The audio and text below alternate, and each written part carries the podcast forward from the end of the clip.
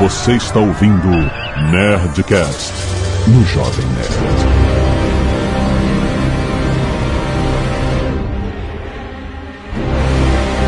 Landa, landa, landa, nerds! Aqui é o Alexandre Antônio, Jovem Nerd, os anjos estão na Coreia do Norte. Aqui é o Tucano e anjo não é santo. Excelente. Foi bom você falar isso porque aqui é o JP eu tenho o sobrenome de Arcanjo que chamam de São. Eu nunca entendi isso. Olha aí, é verdade. Miguel. Então, Miguel Arcanjo. Aqui é um amigo imaginário e um abismo leva ao outro. Eu dou expor e ó, tirem as crianças da sala. Que é o Azagal, eu quero que me expliquem como é que viaja de avião com uma bereta no bolso. Muito bem, nerds! Estamos aqui mais uma vez com o Eduardo Expor e a Patota, esses conspiradores nerds, para falar sobre o novo lançamento do grande autor internacional, Eduardo Expor, Anjos da Morte. Assim Muito você me bem. deixa inibido. pô. Segundo volume da saga Filhos do Éden, muito bom. Saga não, a É, trilogia. tru- é, chama uma saga, não pode ser uma saga? Star Wars não é uma saga? Porque são seis, né? Não, mas antes já era. Já era? Não, Star Wars já era mesmo. né? não vamos dar spoiler do livro, mas nós vamos falar sobre o contexto histórico onde se passa toda essa história fantástica através das guerras do século XX. Os anjos estão aí, rapaz, e vamos para os e-mails. Canelada.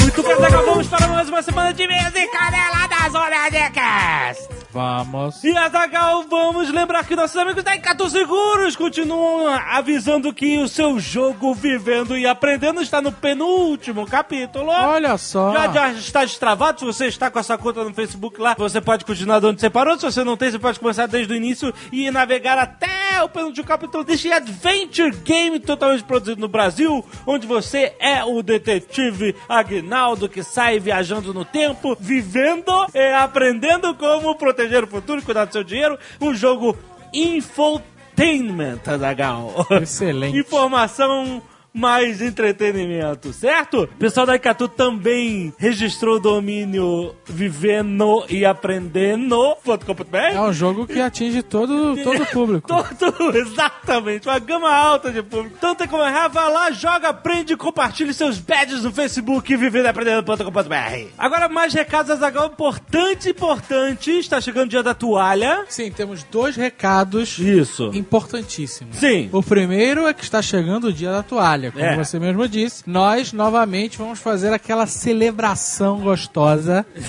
É, todos exato. os anos. É, Vocês já sabem, é, né? A gente sempre fala pra vocês usarem sua toalha no dia 25 de maio para comemorar Douglas Adams. Isso, a sua vida e sua obra. Tirar fotos criativas, fazer vídeos criativos, desenhos photoshopados, criativos, o que você quiser e compartilhar conosco. Isso, e você manda e a gente vai premiar os melhores num concurso cultural para não ter problemas legais. Mas, Mas o é. objetivo da parada não é realmente Ganhar um prêmio. dar prêmios É. fantásticos que você só mandar. Não, a gente quer que as pessoas façam isso e registrem por diversão. Então a gente nem tá dizendo quais são os prêmios. Exato, a gente vai ver depois. Faça pela brincadeira, como o pessoal tem feito durante esses anos todos.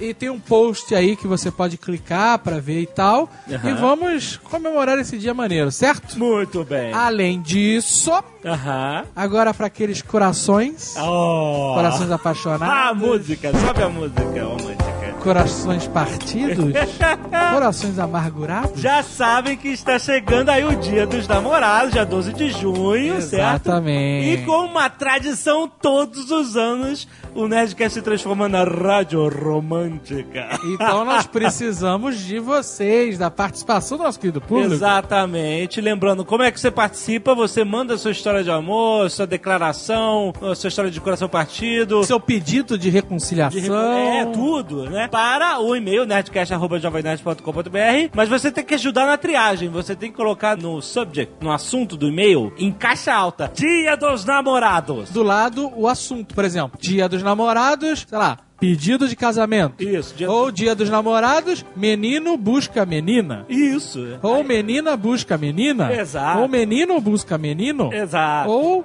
menina busca menino ou menina busca É, ovelha. entenderam. Mas então, e aí, se você quiser que por acaso a gente ligue pra vocês, vocês sabem que tem as participações ao vivo, das, ao vivo não, ao vivo gravado, né? Ao vivo na hora, depois gravado na Skype. Se você quiser que a gente ligue pra você, você deixa seus telefones de contato ou Skype de preferência. O Skype é até melhor. E o facilita. horário, horário que a gente encontra você, o melhor horário pra você falar, entendeu? Isso, E, isso. ah, muito bom, é isso aí. O dia Então- dos namorados chegando, se prepare. Prepara a música, Léo. E Azagal, este Nerdcast é o Nerdcast de Anjos da Morte que está nas lojas, Azagal. Exatamente. A saga triológica de ó, Eduardo Spor tem seu meio. É uma chaproca bonita. É, Eduardo anda lendo muito George R. R. Martin. Parece que está seguindo o exemplo. É um livro de quase 600 Ó, páginas, mano. Tá é, muito bom. É uma, ó.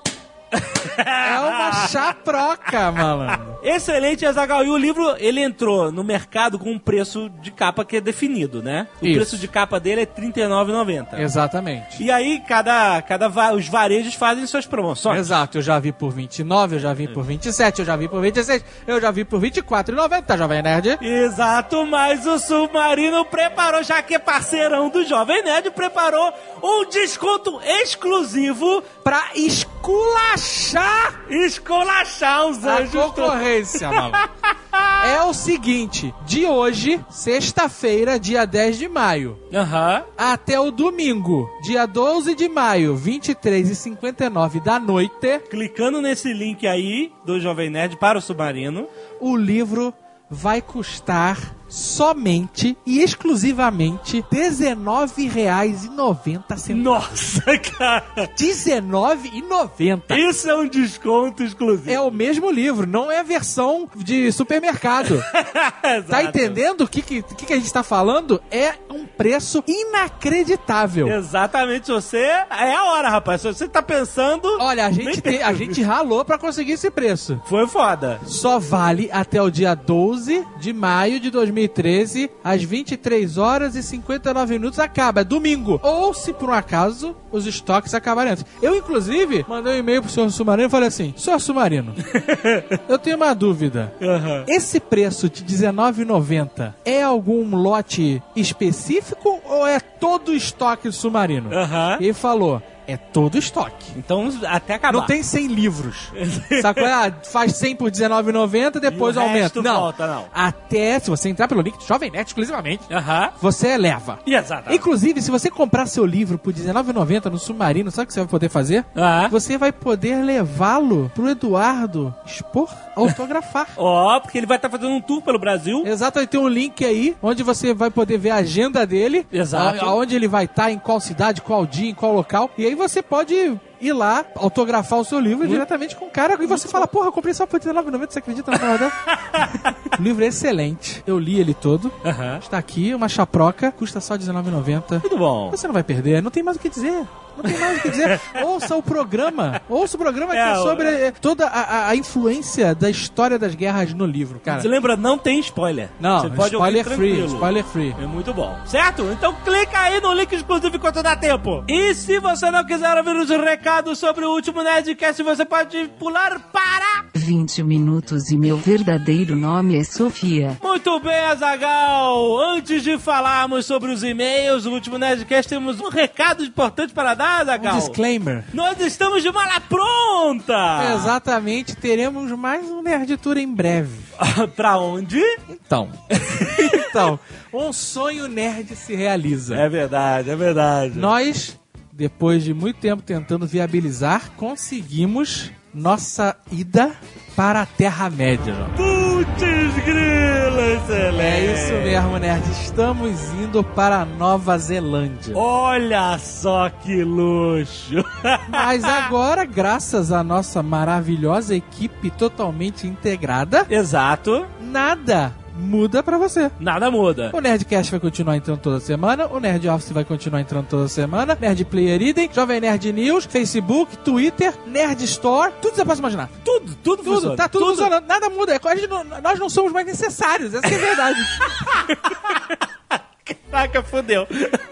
Se você tiver dúvida, você pode continuar mandando. Se você quiser anunciar no Jovem Nerd, pode continuar escrevendo. Exato. Tá tudo redondinho, redondinho. A gente vai Preparamos. continuar, inclusive, respondendo os e-mails de lá, do futuro. Do futuro? É, porque a, a Nova Zelândia é 16 horas. É, 15, 15, Exato. 16 horas por aí. É. Então, a gente vai, por exemplo, ah, puta, eu não vou escrever pros caras que estão viajando e não vai ter leitura de e-mails. Vai ter leitura de e-mails, a não ser que aconteça alguma coisa. A não ser que a conexão do hotel lá seja É. muito merda, que a gente não consiga. Mas tem que ser muito merda mesmo.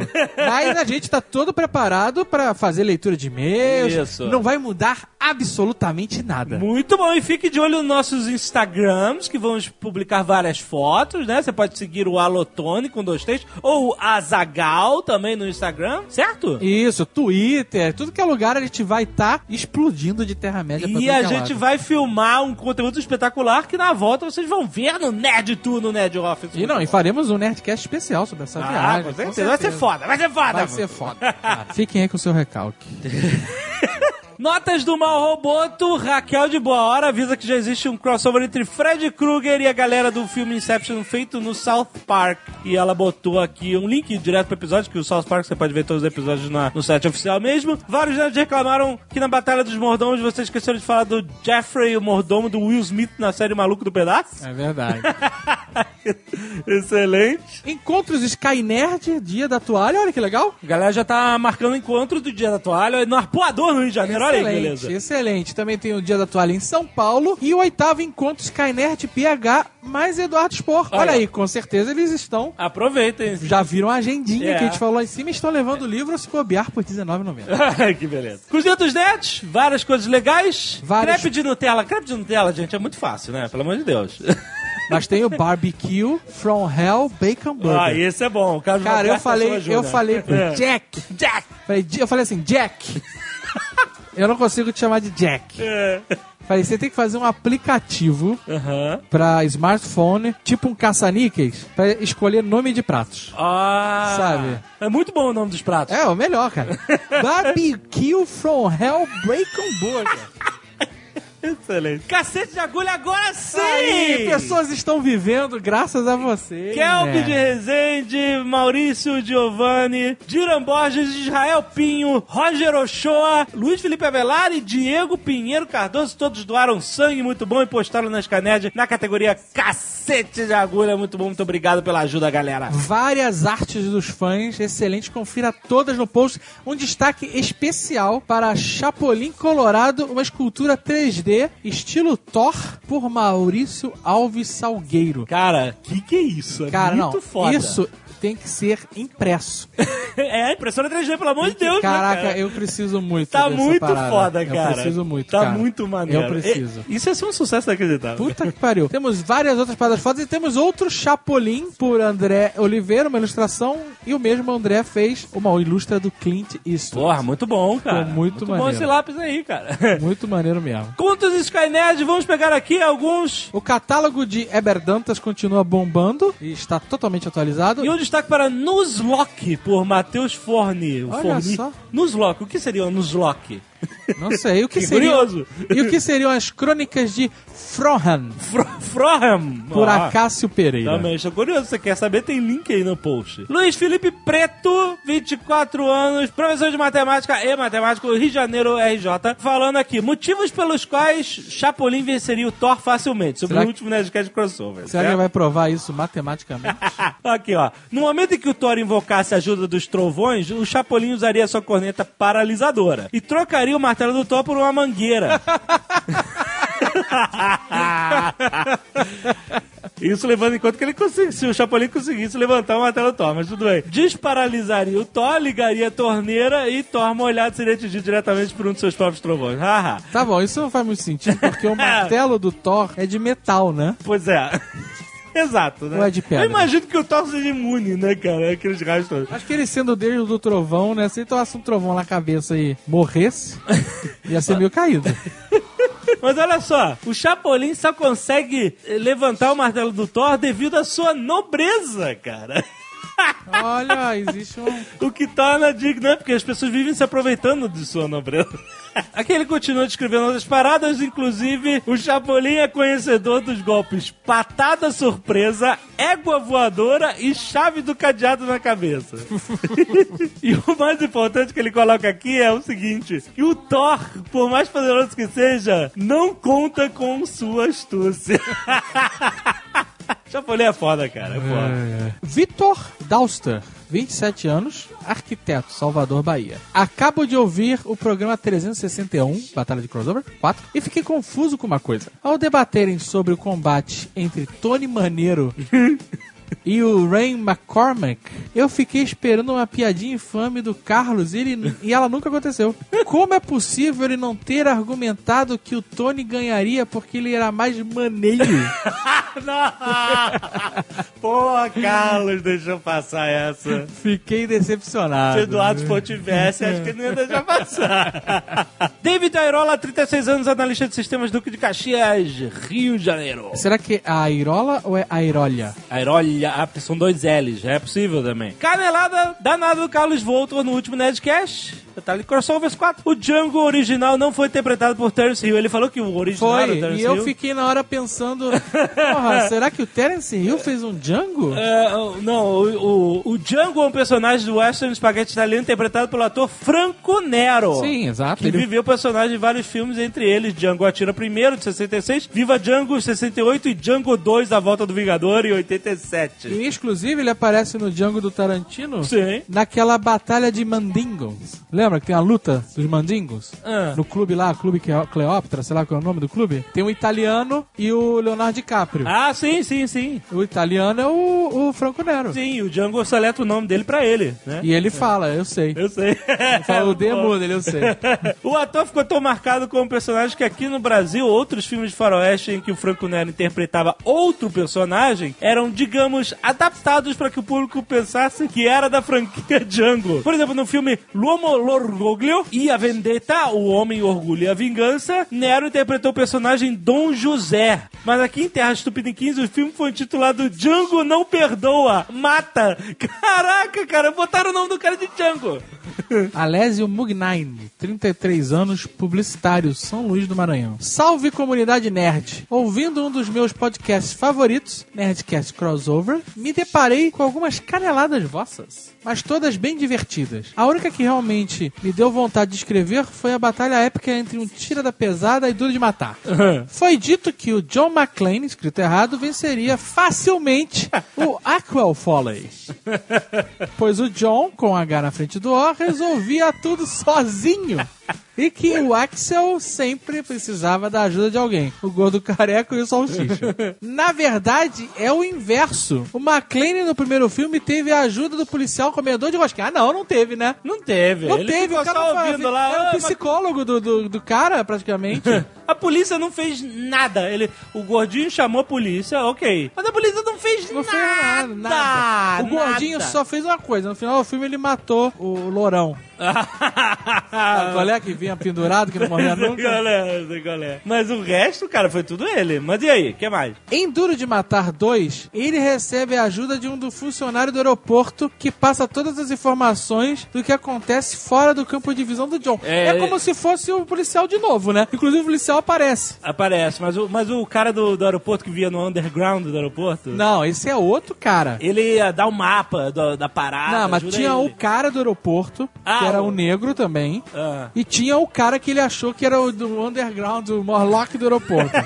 Mas esses caras não ajudaram, nenhum É. deles foi junto pra porrada com o McClane, cara. Ah, mas e aí, o que mais? Em Duro de Matar 3, que já não se deve considerar um Duro É, de é isso que eu Matar, ia falar, exatamente. ele recebe a ajuda de um taxista que era nada menos do que o motherfucker Samuel Jackson, Aham. que salva várias vezes durante o filme, etc, etc, etc. E nem vou citar o 4, né? É. nem o 5.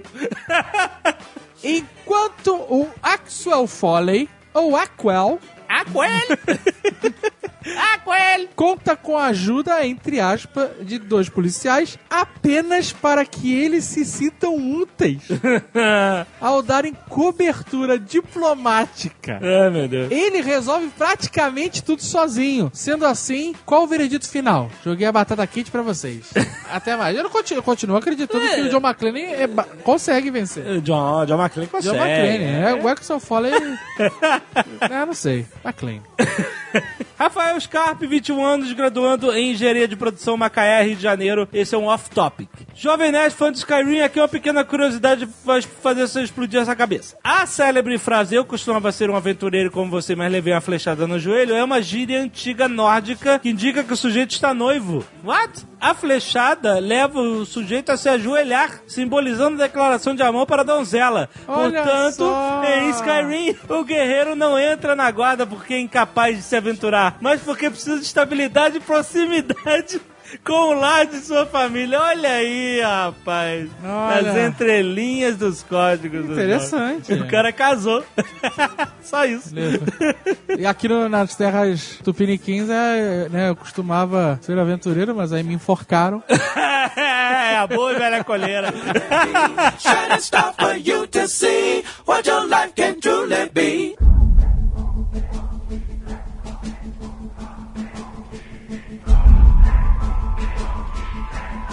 Sempre tem gente chegando no Jovem Nerd, gente nova, então só um resumo rápido do Expor, nosso amigo, escreveu o fantástico Batalha do Apocalipse, que a gente lançou pelo Jovem Nerd, pela Nerd Store, foi um grande case. Eduardo Expor foi pela editora Verus, foi um sucesso no Brasil, foi pro catálogo da Avon, foi pro, pro, foi pra Europa, pra Foi pra lista Turquia, da Forbes. Os 10 escritores mais influentes do mundo. entrou na lista de 10 mais vendidos de ficção, que é um sucesso espetacular Sucesso nacional e e internacional. internacional que começou aqui no Jovem Nerd é um orgulho, orgulho, né? Traduzido pro búlgaro, finlandês e esquimó. Trazer pro esquimó é frio, hein, cara. Tá vendo? E aí o que acontece? Depois do sucesso da Batalha do Apocalipse, Eduardo Spor escreveu o seu segundo livro. E é importante a gente ressaltar aqui e parabenizar o Eduardo por não ter se vendido ao sistema e ter escrito a Batalha do Apocalipse 2, É, exatamente. a, a vingança de Apollyon, né, cara?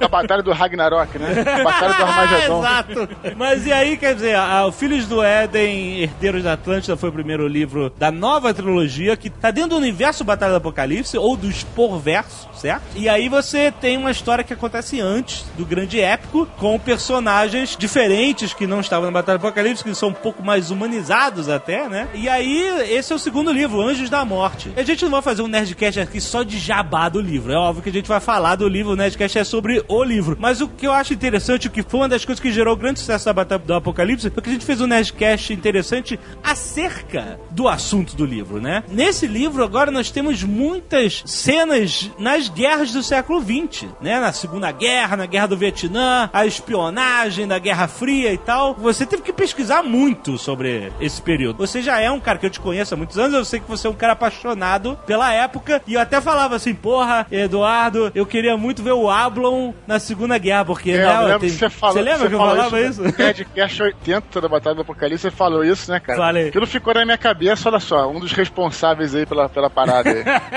e aí você, porra, é agora é a hora de mergulhar nesse período histórico tão interessante e mostrar qual é a visão celeste da coisa. O que, que está acontecendo do outro lado da cortina. Como é que você decidiu mergulhar nesse período? Uma coisa que eu sempre falo é que é o seguinte: é, sempre quando a gente escreve, vai escrever uma história, o cenário, na verdade, ele não pode ser o principal. O principal num romance é sempre a trama, é os personagens coisas assim. Então, eu tinha muita vontade de falar do século XX na Batalha do Apocalipse, mas não falei por quê? Porque não tinha nada a ver. Então, às vezes, a gente forçar uma barra, a história começa a ficar enchendo linguiça. Isso é uma coisa até interessante pra falar pra galera que tá escutando aí, que quer escrever, gosta de escrever qualquer coisa. Então, essa oportunidade surgiu aí, né, com a série nova, Filhos do Éden, né, mais especialmente com o Daniel, que é um personagem que não é tão heróico quanto o Ablon, né? Aliás, ele é justamente o contrário do herói, o anti-herói. Eu confundi que eu falei assim, ah, eu queria ver o Ablon na Segunda Guerra e você Nossa, falou assim, queria ver ah, uma história da Segunda Guerra, né? é, é, é, porque não tem o Ablon nesse livro. É, é- é- é o Daniel que tá na Segunda Guerra. É, vamos deixar em aberto essa história aí, mas tudo bem. Eu não vamos dar nenhum spoiler, né? Ah, opa, opa!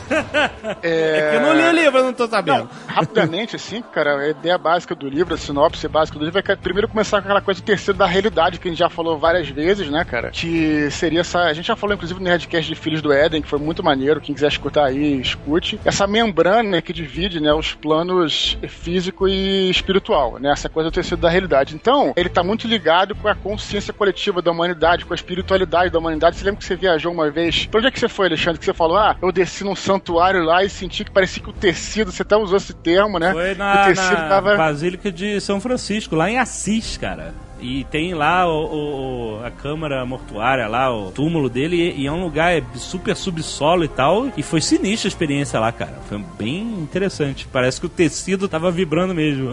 Então a ideia desse livro, né, cara, é que é, quando chegando o século XX, né, o afastamento do ser, hum- dos seres humanos com essas coisas espirituais, com tudo, a tecnologia, as indústrias, a poluição, tudo isso estaria afastando o ser humano dessas coisas mais espirituais. Então o resultado disso, o resultado prático disso, segundo essa história do livro, né, que é uma história de fantasia e tudo, é que o tecido teria se engrossado. E os malaquins, que são os anjos lá, a casta de anjos que fica estudando e catalogando tudo, a humanidade, escrevendo a história do universo para depois apresentar a Deus, eles passaram a não conseguir mais enxergar a Terra, não conseguem mais ver a Terra. Então surgiu a necessidade deles criarem um grupo mandarem um grupo de anjos pra Terra, né, cara, pra estudar especialmente essa a história das guerras do século XX, né? E aí foi numa dessa que o personagem principal, o Daniel, que é um anjo exilado, acabou entrando aí no esquadrão desses anjos que a, a missão deles era disfarçados de seres humanos, passar por todas as guerras do século XX, né? E obviamente aí, aí que acontece que a trama começa a se desenvolver é que uma vez que eles são ordenados a virar, a andar com seres humanos, também começam a adquirir os vícios e as corrupções humanas. E daí que a história começa a se desenrolar. Na verdade, é mais uma desculpa, né, que eu tinha pra falar desse período todo, que foi o século XX, né? No Filhos do Éden já tinha falado um pouco da primeira, tem um, tem um capítulo todo que se passa na Primeira Guerra Mundial. Eu botei isso no primeiro livro porque eu queria realmente, cara, que o segundo livro começasse na Segunda Guerra Mundial, que é um período que eu acho fascinante. É guerra, a gente nunca pode dizer que é maneiro, né, cara? Não é isso. A guerra, ela é fascinante, na minha opinião, acho que na opinião de todos aqui, a gente até já falou isso em outros Nerdcasts, porque ela le- nos leva ao extremo, cara. Leva o ser humano a, a- ao máximo de heroísmo, ao máximo de brutalidade, ao máximo de tudo que é possível. Então é interessante ver como é que nós agimos sem as nossas, vamos dizer assim, o nosso pacote social. Quando tudo o resto se quebra, o que, que sobra é só a gente mesmo, né? O ser humano nu e cru, né, cara? Então é por isso que acho que a guerra fascina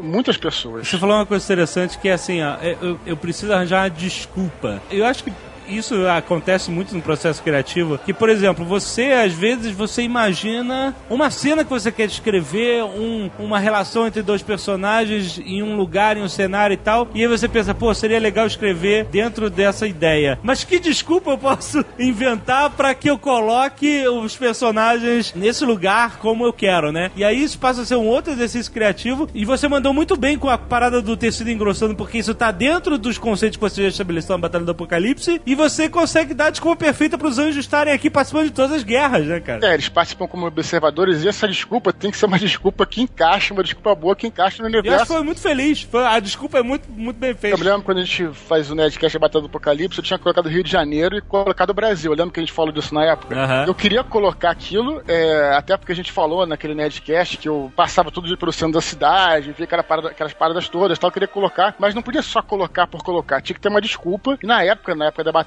foi porque o Brasil era um dos países neutros na guerra, na Terceira Guerra Mundial que ia rolar. E a desculpa encaixou legal, entendeu? Então a coisa tem que fazer sentido. É claro. Da mesma forma, eu usei aí o Brasil no meu primeiro livro, no meu segundo livro, Filhos do Éden, é quase todo se passa no Brasil. E no terceiro, é, já vira um, um livro internacional. E aí eu encaixei o personagem principal no exército dos Estados Unidos, é, é, foi justamente porque o exército dos Estados Unidos é, teve presente, cara, em todas as guerras do século XX. País mais belicista de todos. Então, eu tinha que seguir isso, né, cara? Tinha que, tinha que fazer algum sentido. Então ele acabou entrando aí na, na- em todas as invasões do dia D, de Baston, da Guerra do Vietnã e por aí vai, né? E aí foi um ótimo fio condutor, exatamente isso. Né? Você falou um negócio aí que eu não sei se a relação de guerra com o ser humano, né? E, e você falando de uma coisa a mais, que é esse plano astral de anjo, que de certa forma vai envolver religião em algum ponto, né? Mas existe uma, um- uma massa de manobra pra você filosofar em cima disso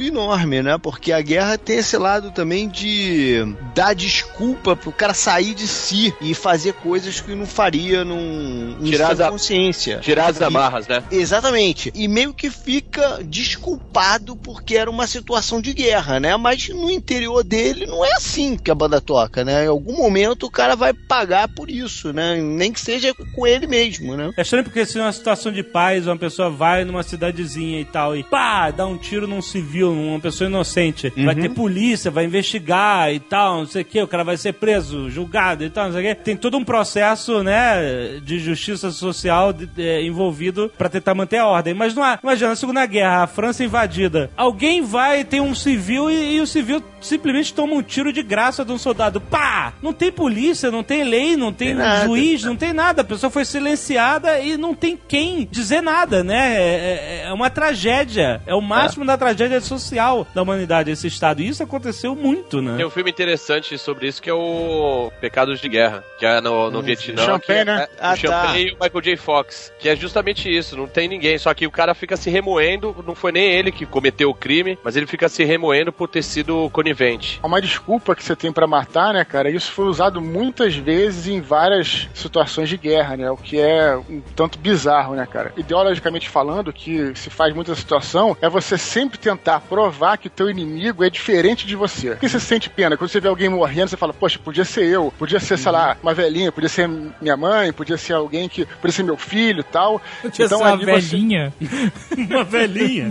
A tua mãe, sei lá, sei lá, alguma coisa assim. Tá sei lá. chamando minha mãe de velha? A minha é, pelo menos, né? Então, o que se faz, na verdade, é você dividir, né? Falar que aquela pessoa é, não é igual a você. O que os nazistas faziam muito, né, cara? Os judeus, eles não eram, para os nazistas, Aham. considerados seres humanos, né? Você cria uma diferença. Isso, isso é legal falar também. Isso que tira o aconteceu- processo de culpa, né? tira o processo de culpa, é como se estivesse matando um rato. É assim que É. a pessoa vive. E isso é horroroso, né? É um outro lugar que aconteceu isso muitas vezes, a gente fala muito da Segunda Guerra Mundial, mas é uma outra parte que aparece no livro, eu estudei muito sobre isso, que foi brutal, brutal, foi na África, né? Nas guerras de descolonização da África. Porque o que aconteceu lá, especialmente na África, depois da Segunda Guerra Mundial, né, cara, quando os europeus saíram, virou terra de ninguém. Os europeus saíram, né? Algumas, alguns países proclamando independência. E o bizarro, que muita gente não sabe, que dentro de pequenos países, como por acaso foi o caso de Uganda, que aparece no livro, né? Você tem ali 12 grupos étnicos que são iguais, assim, pele igual, tudo igual, mas os caras se odeiam mortalmente, cara. E como não tinha nenhum tipo de opinião pública, não tinha nenhum tipo de é, autoridade do Estado, coisa nenhuma, os massacres reportados são as coisas bizarras e horrorosas, né, cara? Uganda é o país daquele cara do filme do, do Forrest Whitaker, o último rei da Escócia. Ah. É, do Idi Amin. Puta, é muito sinistro. Porra, esse filme, é, esse filme é sinistro, cara. É baseado em fatos reais, né? É, é muito sinistro e mostra bem essa realidade escrota. I love the smell of napalm in the morning. Bom, e você decidiu começar tudo na Operação Overlord do dia D. Já fizemos um Nerdcast, inclusive. Tem o link aí pra você ouvir o Nerdcast sobre o dia D. Que é um, é um dia muito estudado, porque foi muito documentado. Foi a maior invasão militar da história da humanidade, né? Até agora sim, até agora sim. Até agora, né? E, e foi muito documentado, né? Então, é, as pessoas, assim, tem um... É engraçado porque Segunda Guerra e, e essas operações elas acabam perdendo um pouco a realidade que existe nela de morte, dor e, Aham. e elas passam a ser eventos entre aspas glamurosos, né? Ela é tão celebrada assim, entre aspas, que ela se distancia do terror que ela realmente foi, né? Com certeza. com Eu acho que isso é a- o jeito americano de vender a guerra pros enfim, pros jovens e pro mundo, a, a glamorização da coisa. Então, você pega um moleque de 16, 17 anos que fica vendo filme de guerra, que os americanos, enfim, por tudo que eles passaram e, cara, eu também quero atirar, eu também quero ser um herói, sabe? Acho que isso é muito deles, dos norte-americanos. Mas é, assim, acho que isso influencia muita gente, cara. Ah, assim. com certeza. A gente foi lá visitar os sítios históricos da Segunda Guerra Mundial, meio que nesse feeling de o glamour da guerra. E quando a gente chegou lá, que a gente parou a pensar, cara, como morreu gente aqui nesse lugar, é que a gente né, se se deu conta É, é de verdade. meio que se toca que não é tão glamour assim, né? E você lembra, Dave, é, a quantidade de pessoas, de americanos que estavam. é, Ah, que sim, lotado não. Nem eram veteranos, mas que estavam lá pra, enfim, prestar suas homenagens aos, aos soldados. Vocês estão falando É, dos sítios na Normandia, no norte da Isso, França. isso. É.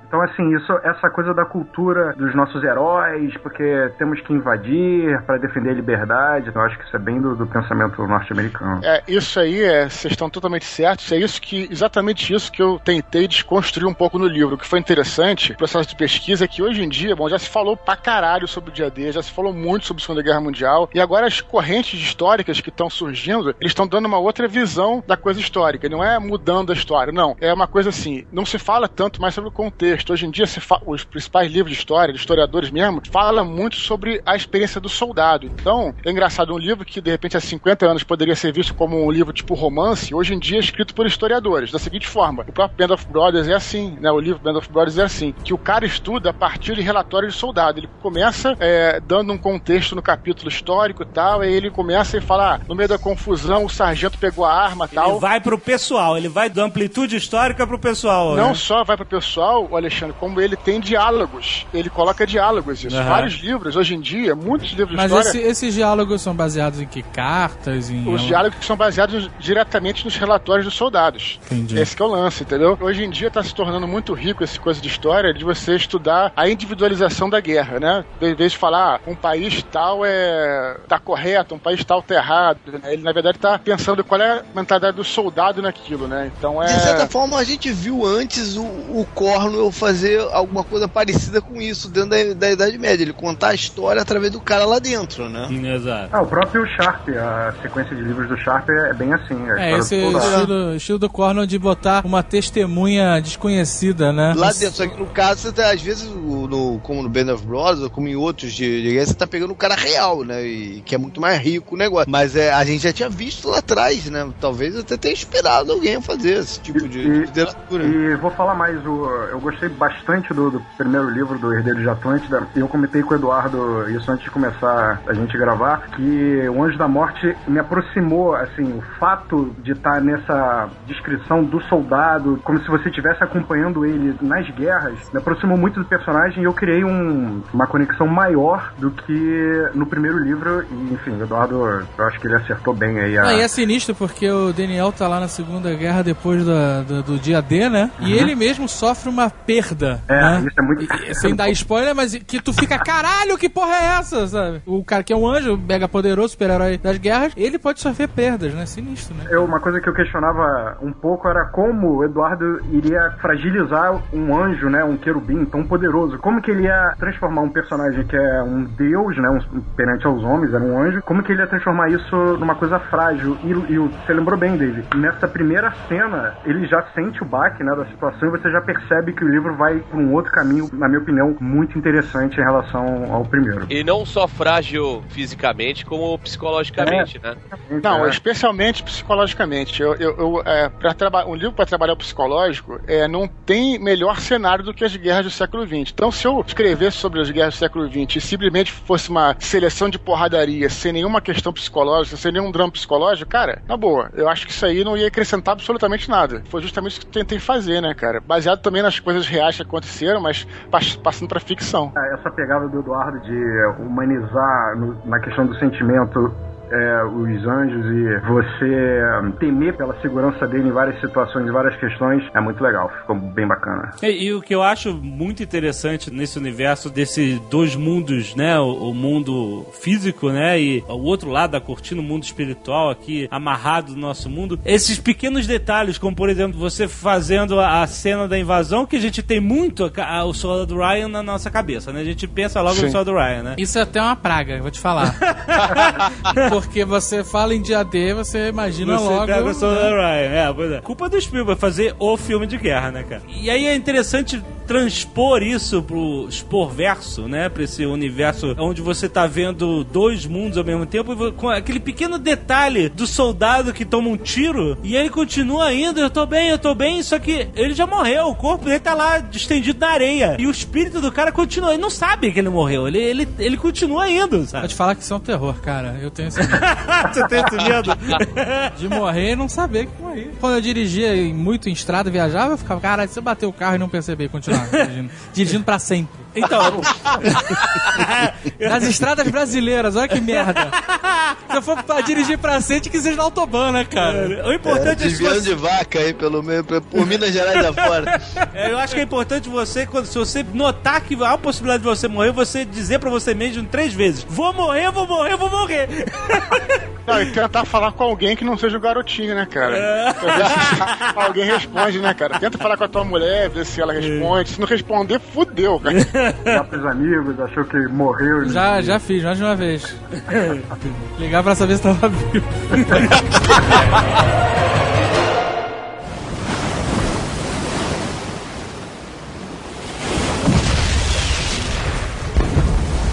Dez minutos se haviam passado e Omaha se transformara num cemitério ao ar livre. Os defuntos, alguns cortados ao meio, eram arrastados pela maré. Barcos de tropas ardiam em chamas. Sobre o mar, flutuavam telefones, antenas, rádios quebrados, caixas de munição, cantis, capacetes, fuzis entortados, cordas, pacotes de ração. Daniel retrocedeu. Buscou a proteção do casco de uma lancha virada. Mais de dois terços de seus colegas haviam caído, e ele era o único capaz de enxergar os atiradores dentro dos abrigos graças aos seus sentidos apurados, característicos dos querubins. Puxou o gatilho, mas errou de propósito. Por determinação dos arcontes, os anjos da morte não podiam empregar seus poderes contra os mortais, tampouco para decidir o curso de uma batalha ou campanha. Descarregou o pente e esculpiu os motores de mais bactérias que atacavam. Com explosões no céu, na terra e no oceano, cercados por ilhas de destroços, a impressão que se tinha era de ter ingressado no inferno. Daniel andou vagarosamente na direção da área seca, um terreno perigoso mesmo para ele, com minas escondidas sob toras de madeira e cercas de arame farpado. O caos então se estendia por todos os ângulos da praia. Dali, as falésias de Point du Rock, um precipício que logo seria atacado pelos batedores do exército. Para piorar, a ressaca empurrara os barcos a leste e muitos soldados desembarcaram longe de seus setores originais. Quase a totalidade desses infantes ficara ali, parada, em completo estado de choque. Cerca de 800 homens, sem saber para onde ir, sendo abatidos como patos selvagens, acotovelados atrás dos tetraedros de aço, simplesmente tentando sobreviver. Nessas condições, parecia impraticável continuar, até que ocorreu um fenômeno notável que Daniel jamais esqueceria. De todas as características humanas, talvez a mais estupenda seja a capacidade de se adaptar, de se moldar, física e mentalmente, às situações mais adversas. Passadas duas horas de pura carnificina, os sobreviventes, agachados junto aos cadáveres, começaram a se acostumar ao perigo. O choque que os paralisara no início, aos poucos se transmutava em uma coragem instintiva. Os combatentes que ainda resistiam foram tomados por uma espécie de embriaguez, por uma vontade absurda de sobreviver. Não importava a que custo. Enfim, uma brecha se abriu, com os recursos alemães, sobretudo as minas, sendo consumidos em detonações simultâneas que vitimavam 10, 15 americanos por vez. Reunidos em pequenos grupos, os recrutas principiaram a subida às ribanceiras, à medida que a serração provocada pelo ataque aéreo se dissipava. Daniel acompanhou um capitão desconhecido e, com mais oito praças, galgou o barranco aos tropeços, tentando rastejar sobre o mato. Um tiro de espingarda furou a garganta de um dos soldados, que morreu na hora, enquanto seu espírito repetia através do tecido. Estou bem. Estou bem. E continuou a se esgueirar, sem realmente notar que morrera. Não se preocupem comigo, eu estou inteiro. Estou bem. O militar à sua esquerda também não teve sorte. Um disparo resvalou na granada que trazia presa ao suspensório, arrancando-lhe a cabeça e cegando o parceiro à dianteira. O capitão não parou para acudi-los. Na verdade, nem sequer se deteve. A perda ou a morte de alguém naquelas circunstâncias era trivial, um acontecimento totalmente aceitável. Sob gritos desesperados de socorro, Daniel e o que sobrara do time avançado se agruparam de costas para um muro cimentado. Havia uma casamata de concreto visível a 50 metros. O capitão, que os liderava, carregou a bazuca, apontou para o abrigo e atirou, destruindo parte da janela, o que atordoou os alemães e deu tempo para que os norte-americanos escalassem a ladeira, contornando o posto pelos dois flancos. Ninguém, fora o exilado, reparou no ninho de metralhadoras armado sobre uma rocha, ao sul.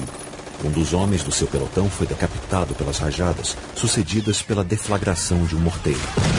O anjo mergulhou numa cratera, escapou do pior, e mesmo com o braço crestado, respondeu com três balas que incapacitaram os germânicos. Quando emergiu, o rosto estava preto. Encontrou o comandante crivado de chumbo, mas ainda vivo, e ele o incentivou.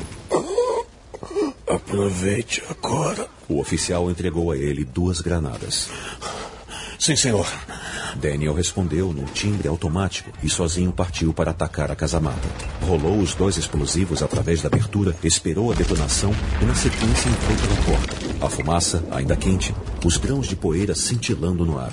Dentro do abrigo, o querubim distinguiu cinco artilheiros dilacerados com a pele grudada no teto, os órgãos espalhados no chão. Suas armas eram inúteis agora, e nas paredes havia marcas de fogo.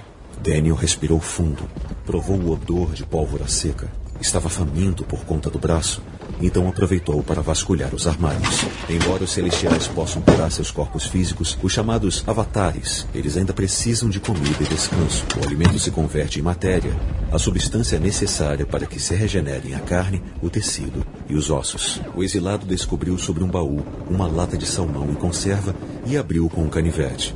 Utilizou a lâmina como colher e enfiou o peixe na goela.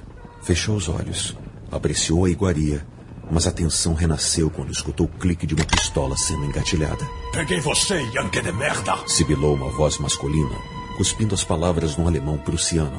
Era um major da Wehrmacht, que o rendia, de cabelos louros e curtos, os olhos castanhos, a barba rala. Usava uma boina escura e um uniforme cinzento, com a águia nazista bordada no peito. Apontou a Luger para o seu coração. E agora? Como espera sair dessa? Daniel o encarou com seriedade. Fora apanhado de surpresa e, uma vez na mira, aparentemente nada poderia salvá-lo. Só que, em vez de levantar os braços para se entregar, ele saboreou o salmão, engoliu e deu um sorriso. Bom isso, hein? Retorquiu em inglês. É da Noruega?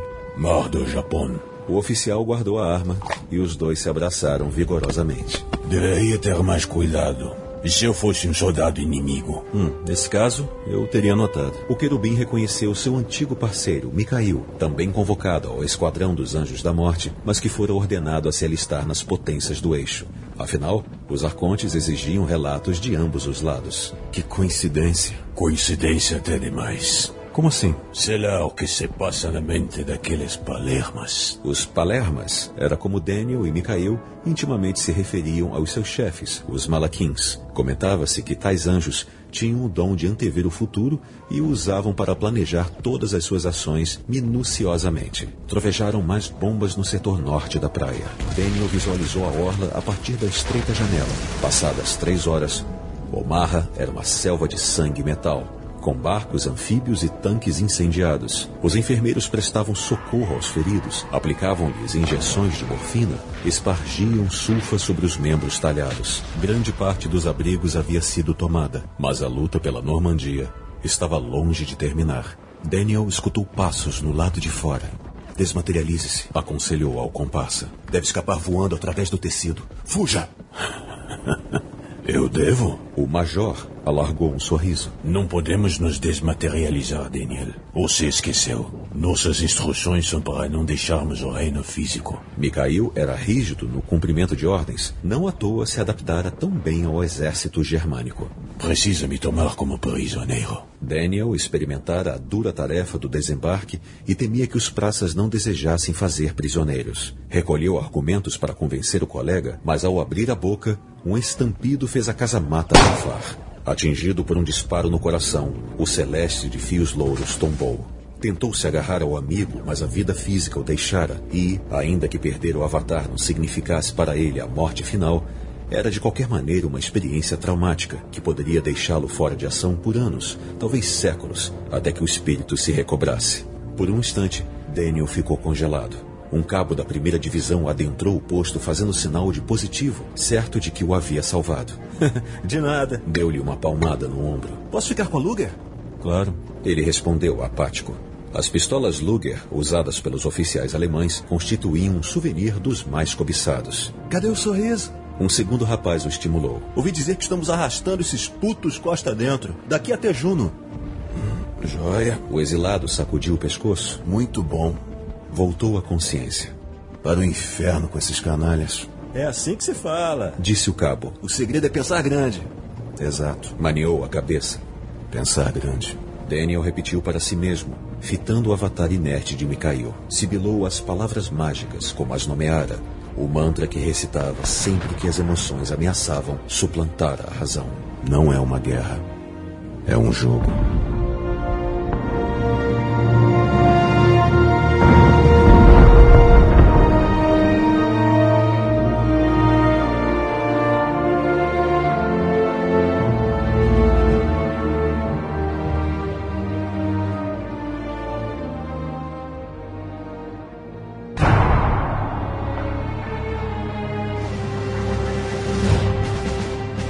Of Brothers tem um trecho muito memorável que é Baston. Inclusive, eu fiquei meio frustrado aqui nesse. Por quê? Porque eu tinha uma mínima esperança do Daniel encontrar o Winters. É contra a Winters no inverno, né? Puta que Mas é, é- ela é bastante memorável porque, primeiro, quando você tá vendo Band of Brothers, você vê muitos relatos dos soldados veteranos lá dizendo o inferno que foi, né? Porque os caras estavam no, no, no inverno, super inverno, no Natal, numa região e, e eles não estavam equipados é, pro frio que eles iam enfrentar. Natal, porque ninguém ganhou presente. Não, no Natal eu quero dizer- Inferno, estamos no Natal e não ganhei presente. Não, eu tô colocando as pessoas no final de dezembro, só isso. Esse é o lado pessoal da coisa, né? Pro lado histórico, foi uma das batalhas decisivas ali do avanço das linhas aliadas com as linhas alemãs, que foi a batalha do Bolsão, ó, Battle of the Bulge, né? A famosíssima Foi batalha. na Vila dos Hobbits, Foi né? na Vila dos Jovens. Não, dizem que foi, inclusive, foi a batalha decisiva. Alguns falam, inclusive. O que aconteceu, é maneiro que a gente vê no Band of Brothers, a gente não entende muito taticamente o que aconteceu ali. O que aconteceu foi o seguinte, cara. É, na verdade, em dezembro de 44, a Alemanha já tava na merda total, né? Dizia-se que o alto escalão do exército alemão já sabia que eles iam perder a guerra já desde 43, né? Ah, sempre tem um nego que fala que já sabia. Não, mas os caras sabiam assim, não, a gente não vai conseguir sustentar essa porra, entendeu? Já em setembro, os aliados já estavam dentro da Alemanha. Então, quando o Hitler descobriu que os aliados estavam dentro da Alemanha, eles falaram: vamos ter que contra-atacar de alguma maneira. E é, a linha estava toda blindada, cara. Só tinha um lugar na linha, né? Entre a Bélgica, Luxemburgo, França ali, que é as Ardenas, que era um lugar totalmente improvável. Improvável por quê? Era um lugar que tinha floresta pra caramba, quando a gente no Band of Brothers, é um lugar que tem montanha, tem ravina, porra, tem rio, é uma parada sinistra. E além de ser difícil de nego batalhar ali, ele escolheu a hora mais improvável também, que foi no meio do inverno. Então foi uma parada desesperada do Hitler pra tentar ver se ele conseguia reverter a guerra ali. E dizem que foi o último esforço de reverter. Então, E aliás, foi, foi por insistência pessoal do Hitler, né? Os generais falavam assim, cara, não, não é o lugar. A gente vai se fuder se a gente ficar aqui. Não, a gente vai assim, não. A gente não vai recuar, eles param aqui, porque também tinha um, um- um problema ali envolvendo a cidade, um problema tático, né? Se eles perdessem aquilo ali, eles iam. Era, era esta- estrada aberta para os caras passarem. Exatamente, assim. é. Isso e aí, aí, isso ele aí. falou: não, não vamos nem, não vão dar nenhum passo a- além disso aqui. E aí, cara, foi uma. Meio que foi tipo um revival da, da, da Primeira Guerra Mundial, né? Porque os caras, pum, se trancaram ali, existiu aquela terra de ninguém entre as duas linhas e ficou nessa vai e vem durante o Mas inverno. o, o objetivo era meio, no, no fim das contas, é meio obscuro, né? Porque eles não tinham pra onde avançar ali, os alemães, né? Mesmo que eles vencessem ali o, a batalha, eles não, não fazia sentido avançar pro outro lado. Era mais uma questão de tentar atrapalhar mesmo o avanço e ver o que, que eles conseguiam do, em outros frontes, né? o, o Tô Maluco. Não, é isso mesmo. É que, na verdade, o que aconteceu? Os, os aliados já estavam dentro da Alemanha. É, então, é. atacando nas Ardenas, foi, aconteceu exatamente o que realmente aconteceu. Eles deslocaram as tropas para poder batalhar nas Ardenas, entendeu? O objetivo Uhum. é tirar os, os aliados de casa. Só que o que aconteceu? Aquele lugar, Baston, era um lugar que, cara, só tinha soldado ferido, era um lugar que era considerado o paraíso da linha. O lugar onde eles não teriam ataque, ninguém pensava que ia ter um ataque. Só que aí os panzers entraram e aí que foi por isso que os americanos falam pra caramba, porque eles resistiram ali, resistiram. E aí os panzers fizeram assim, um, é, circularam, né, a cidade famosa que a gente vê no Band of Brothers de Baston, circularam e seguiram. E quando eles circularam Baston, ficou um bolsão de resistência. Por isso o nome da batalha, né? Eles Battle cortaram, Bold, né? É Isso. o Batalha do Bolsão, é, ficou. Por isso que no Band of Brothers eles falam, falam, "Ah, vocês vão entrar aí, vocês vão ficar cercados, cara. Não tem como sair daí. Lembra quando a gente via os aviões jogando coisa? Por que, que o nego Uhum. não mandava de carro? De... Porque não tinha como chegar ali. Eles estavam cercados no meio daquela região em volta de Bastogne ali, entendeu? Por isso que foi o sinistro, porque o objetivo deles era segurar a cidade, não deixar que a cidade caísse, mandando bomba pra cacete no meio do inverno, e foi um inferno total, né, cara? Tem aquele depoimento do velhinho que fala, lembra? Quando eu vou pra cama todo dia, numa noite fria, eu penso, que bom que eu não estou em Bastogne, né? É, foi um inferno aquilo, né? Depois o Patton que acabou com isso. O Patton chegou, né? É, os paraquedistas foram fodas realmente, porque eles conseguiram segurar a linha. Eles não tinham como avançar, tinham que segurar a linha. E quando o Patton chegou, e acabou, né? Não tinha mais como um exército gigante, terceiro exército, e acabou com os alemães ali. E muita gente vê isso como o final da guerra na Europa, o final tático da guerra na Europa, essa, essa situação. Mas foi uma parada sinistra mesmo, cara. Como é que você amarra isso no livro? É aí que tá, cara. É o que eu tô dizendo, né? A gente tá falando muito aqui dessas coisas, táticas, tudo que é legal,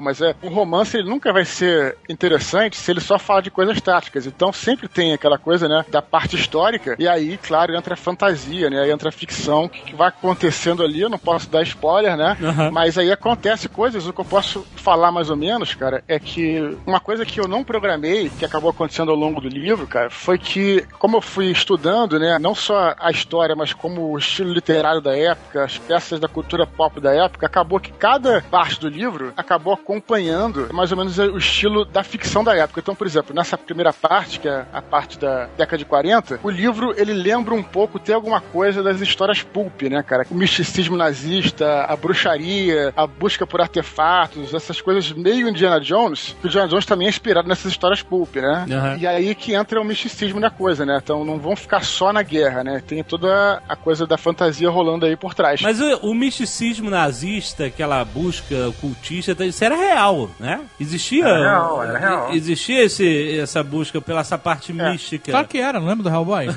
Hellboy, Hellboy. Mas não existia também esse esforço do Hitler de querer provar as origens da raça ariana e o cacete, essas coisas? Isso é legal a gente falar, porque tudo que fica obscuro na história vira material pra nego fazer é, fantasia e teoria da conspiração, né? Sabe disso, né? Aham, claro. Mas é o que, que existe de real nessa história, que as pessoas sabem, que é documentado. O que acontece foi o seguinte: é, os nazistas eles queriam né, recriar uma mitologia para a Alemanha. Eles queriam criar uma mitologia onde os alemães, os germânicos, fossem os, como a gente sabe, os arianos, né? Que fossem descendentes, acredito ou não, mano, dos Atlantes, da Atlântida, né? Então Aham. eles queriam colocar eles como o topo da raça toda. Então, para fazer isso, o que, que o Hitler e até essas sociedades secretas, nazistas, fizeram, né? Secretas que existiram mesmo, né? Eles estavam tentando procurar artefatos, supostos artefatos, que reforçassem essa teoria. Até para botar no museu, digamos assim, para inventar que eles criassem a mitologia em torno da raça baseada naquelas coisas do Nibelungos, aquelas histórias germânicas todas, né, cara? Então eles começaram a fazer. Foram enviadas expedições, inclusive, pro Tibete, verdadeiras mesmo, com vários objetivos, dentre eles buscar uma, vamos dizer assim, uma origem, como se o cara buscasse uma prova concreta, entre aspas, que não existe, para a origem da tal raça ariana, para todo mundo dizer, ó, isso aqui é científico, nós somos superiores mesmo, entendeu? Aham. Aí foi uma busca por artefatos. É claro que depois, óbvio, né, a ficção, Indiana Jones colocou, né, criou toda essa ficção em torno disso, mas existia isso de Ficção fato. mesmo. não.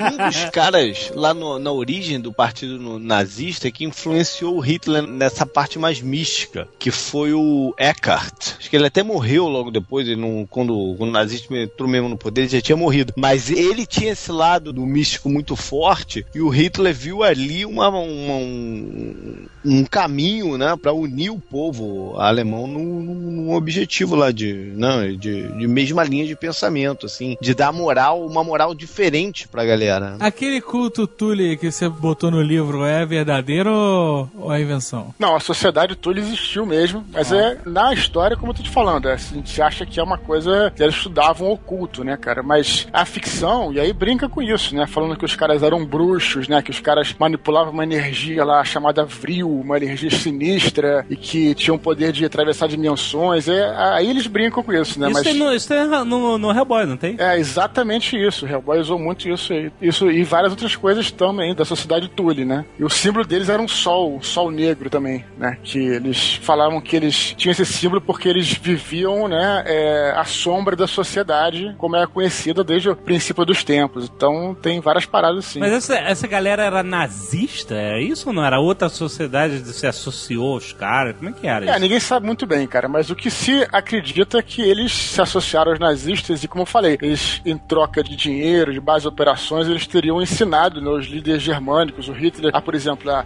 gesto, comunicação com o público, retórica, etc, né? Isso segundo a história. Aham. Outra coisa que foi muito usada também, e foi estudada e foi usada mesmo, são os próprios símbolos esotéricos, né? Então a própria suástica, que o nego hoje em dia, lamentavelmente, está associado ao nazismo, é um símbolo que, engraçado, cara, é muito doido, porque ele está presente em praticamente todas as culturas sem ligação ao longo do mundo. Dos gregos, astecas, porra, quase todas as culturas humanas. Hindus também, né? Principalmente os hindus, né? Aham. E nego não sabe muito bem o que, que significa suástica. Assim como a suástica, é o próprio símbolo do SS também, que é o raio duplo, era uma runa nórdica também. É, os nazistas pegaram vários elementos de outros impérios, religiões, seitas, cultos e tudo mais, como a águia, né? Que era Como- romana, né? Exato. Cumprimento, né? Os, é, A saudação romana, sim. Sig Heil, não é isso? É. a saudação nazista era a saudação romana. Do exército romano, É, exato. exatamente. Também não é fudeu, mais, fudeu. também não é mais aconselhável, né? Não, olha só, tem uma história engraçada. O Almondega, em 2010, quando foi na Disney, no Parque do Universal, tinha o Capitão América. Tinha vários heróis da Marvel, que tem uma parte da Marvel lá. E aí tinha uma hora que tava o Capitão América lá tirando foto. Aí o Almondega foi tirar uma foto e ele fez uma pose de super-herói querendo voar, eu, sabe? E ele botou a mão pra frente. Eu falei, cara, Não, mas todo lado do mundo. Capitão América, esse contexto não vai rolar, cara. Gente, Não, não, não, não, não, Não, não. não, não pode essa mão, cara. Cara, é aquele gorducho que fica de Capitão América lá não ia ligar uma coisa ou outra, cara. Eu te garanto que não ia. No Brasil é tudo meio zoado, né? Mas na Europa tem essa coisa do nazismo, é forte e tal. Essa parada é, é muito mais forte. A galera se ressente bem mais. No casamento do amigo imaginário, cara, pô, o cara tava entrando na igreja, a gente levantou a mão assim pra abençoar, sabe? O casal e tal. Sim, e depois sim. os, os amigos europeus dele ficaram meio bolados, cara. Sério? Rolou isso? tal- rolou, rolou. Caraca. Porra, é essa que tá rolando no Brasil? Aí não. O cara entra, todo mundo levanta. E aí você falou ah, que somos, somos todos nazistas, de vestido. Uma, uma das histórias mais engraçadas que a gente já contou foi um fã do Jovem Nerd que escreveu pra gente. Ele mora na Alemanha e ele tava ouvindo o Nerdcast que a gente fez sobre Hitler, né? E aí a vírgula sonora que a gente fazia pra separar os assuntos era o cara falando Die Partei is Hitler, né? O partido é Hitler. E aí todo mundo, Sig Heil! E aí ele tava ouvindo o Nerdcast de fone no trem. E aí vaza um pouquinho o som. E ele rindo e tal. E de repente tá o trem inteiro olhando pro cara.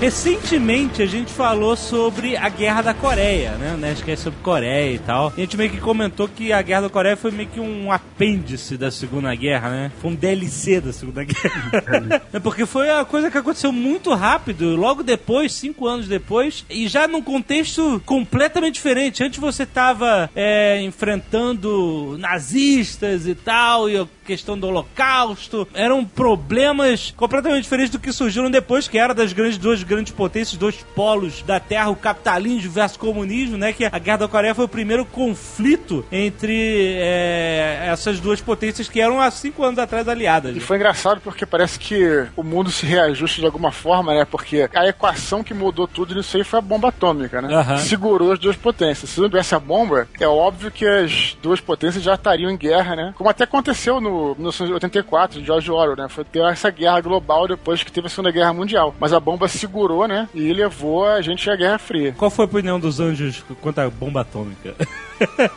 Eles falaram puta que pariu? Puta que pariu!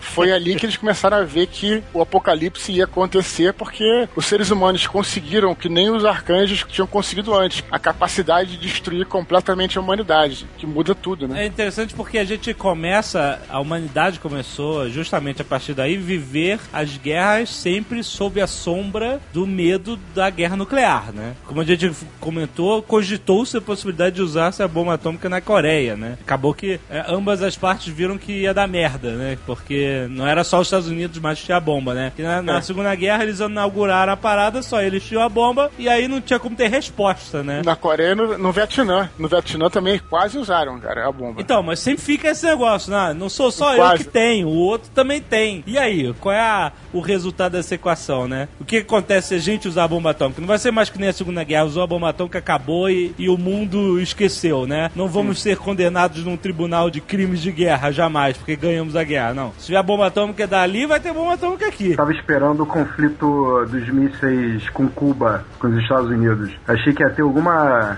Você ia botar alguma coisa, enfim, algum evento ali. Foi um, um dos momentos que a situação chegou a, a ficar bem séria, né? Isso é legal que você ter falado, cara. Isso é bem interessante até pra galera que escreve e, e gosta de saber, porque você, pô, eu sou apaixonado pelo século XX, pela história do século XX. Então, cara, assunto é que não faltava. Então, assim, tipo, os anos 50, eu queria ter falado mais sobre os anos 50, eu queria ter falado mais sobre os anos 60, mas, cara, Jorge Lucas falou uma parada que Deus o tenha, né? Jorge Lucas.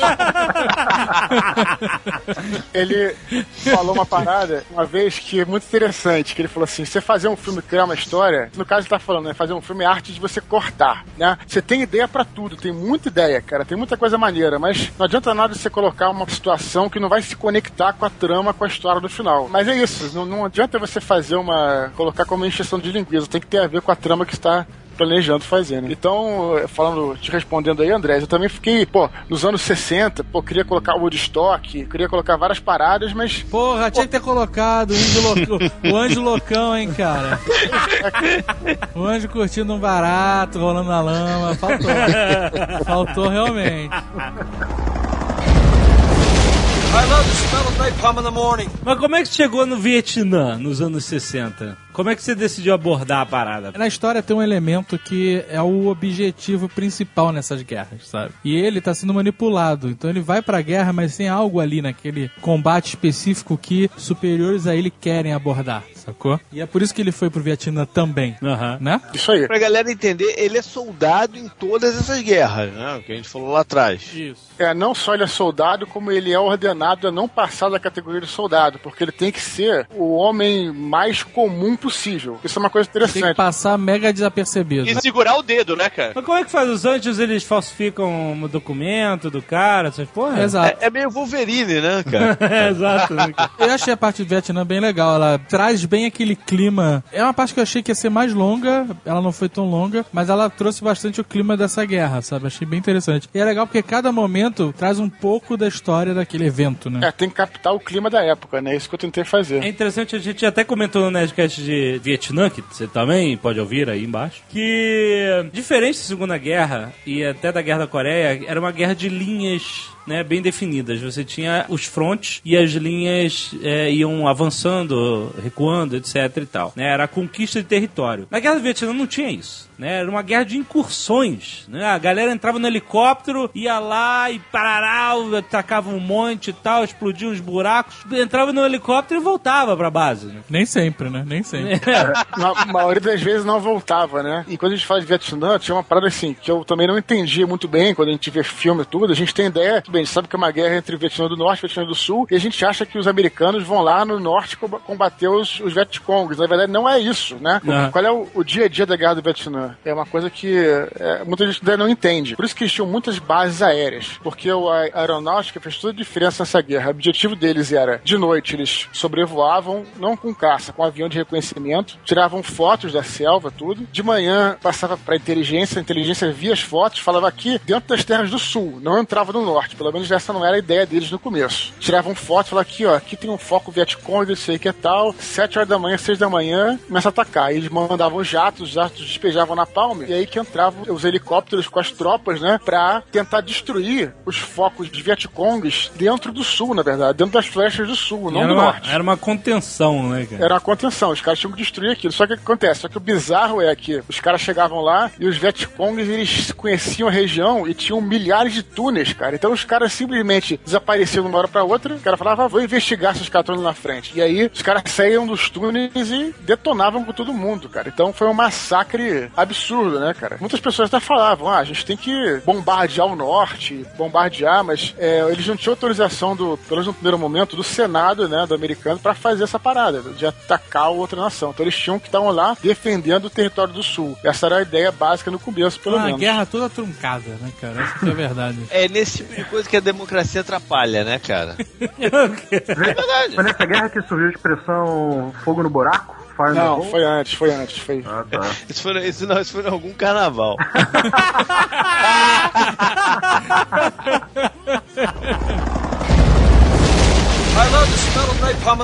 Vietnã, cara, foi uma guerra que durou 10 anos. Foi a guerra da depressão, né, cara? Porque ela Guerra foi da minada depressão. pela depressão de todo mundo, né? Tem toda razão, foi a guerra da Começou sem depressão. objetivo claro, sem uma parada assim meio filosófica, que não levava a nada, né? Nos Estados Unidos, né, era chamado de Tour of Duty, que é o Tour Se chama até dever. hoje, na verdade, É. né? Se chama até Cê- hoje, não, né? que era um ano que você fazia o serviço militar e ia pra guerra. Muita gente, cara, especialmente antes de 68, que foi que teve o ofensivo do Tete, muita gente antes disso, cara, simplesmente ia lá e os acampamentos, cara, eram como se fossem aqueles acampamentos de verão, entendeu? Que nada acontecia. E aí é óbvio, né, que os caras ficam muito tempo no mesmo lugar, acaba surgindo, por exemplo, até corrupção, né? Tem umas histórias até que eu até coloquei no livro, histórias do cara chegar lá, por exemplo, né? O soldado chega lá e o cara já tem corrupção e fala, é, propina pra onde é que você vai ficar, qual é o alojamento que você vai ficar, que é melhor do que o outro e tal. É, Então, Existem os depoimentos sinistros da galera que foi pra lá num primeiro tour, vamos dizer assim, ainda no começo da guerra do Vietnã, quando o espírito era um espírito nobre, de vamos lá defender a parada, vamos ganhar do comunismo, essa parada toda, e acaba esse ano dele, eles voltam para os Estados Unidos, sei lá, resolvem de novo, né? Porque a parada foi longa, a gente às vezes perde um pouco a noção que a guerra do Vietnã foi uma guerra longuíssima. 10 anos de guerra, né? Pois é. E aí o cara volta para um segundo tour, alguns anos depois, e chega lá e a parada tá devastada, né, cara? A moral da galera. E aí entra a depressão mesmo, porque o nego chega lá tentando reviver aquele espírito e rapidamente o cara é absorvido naquele merdalhê É, e- desgraçado.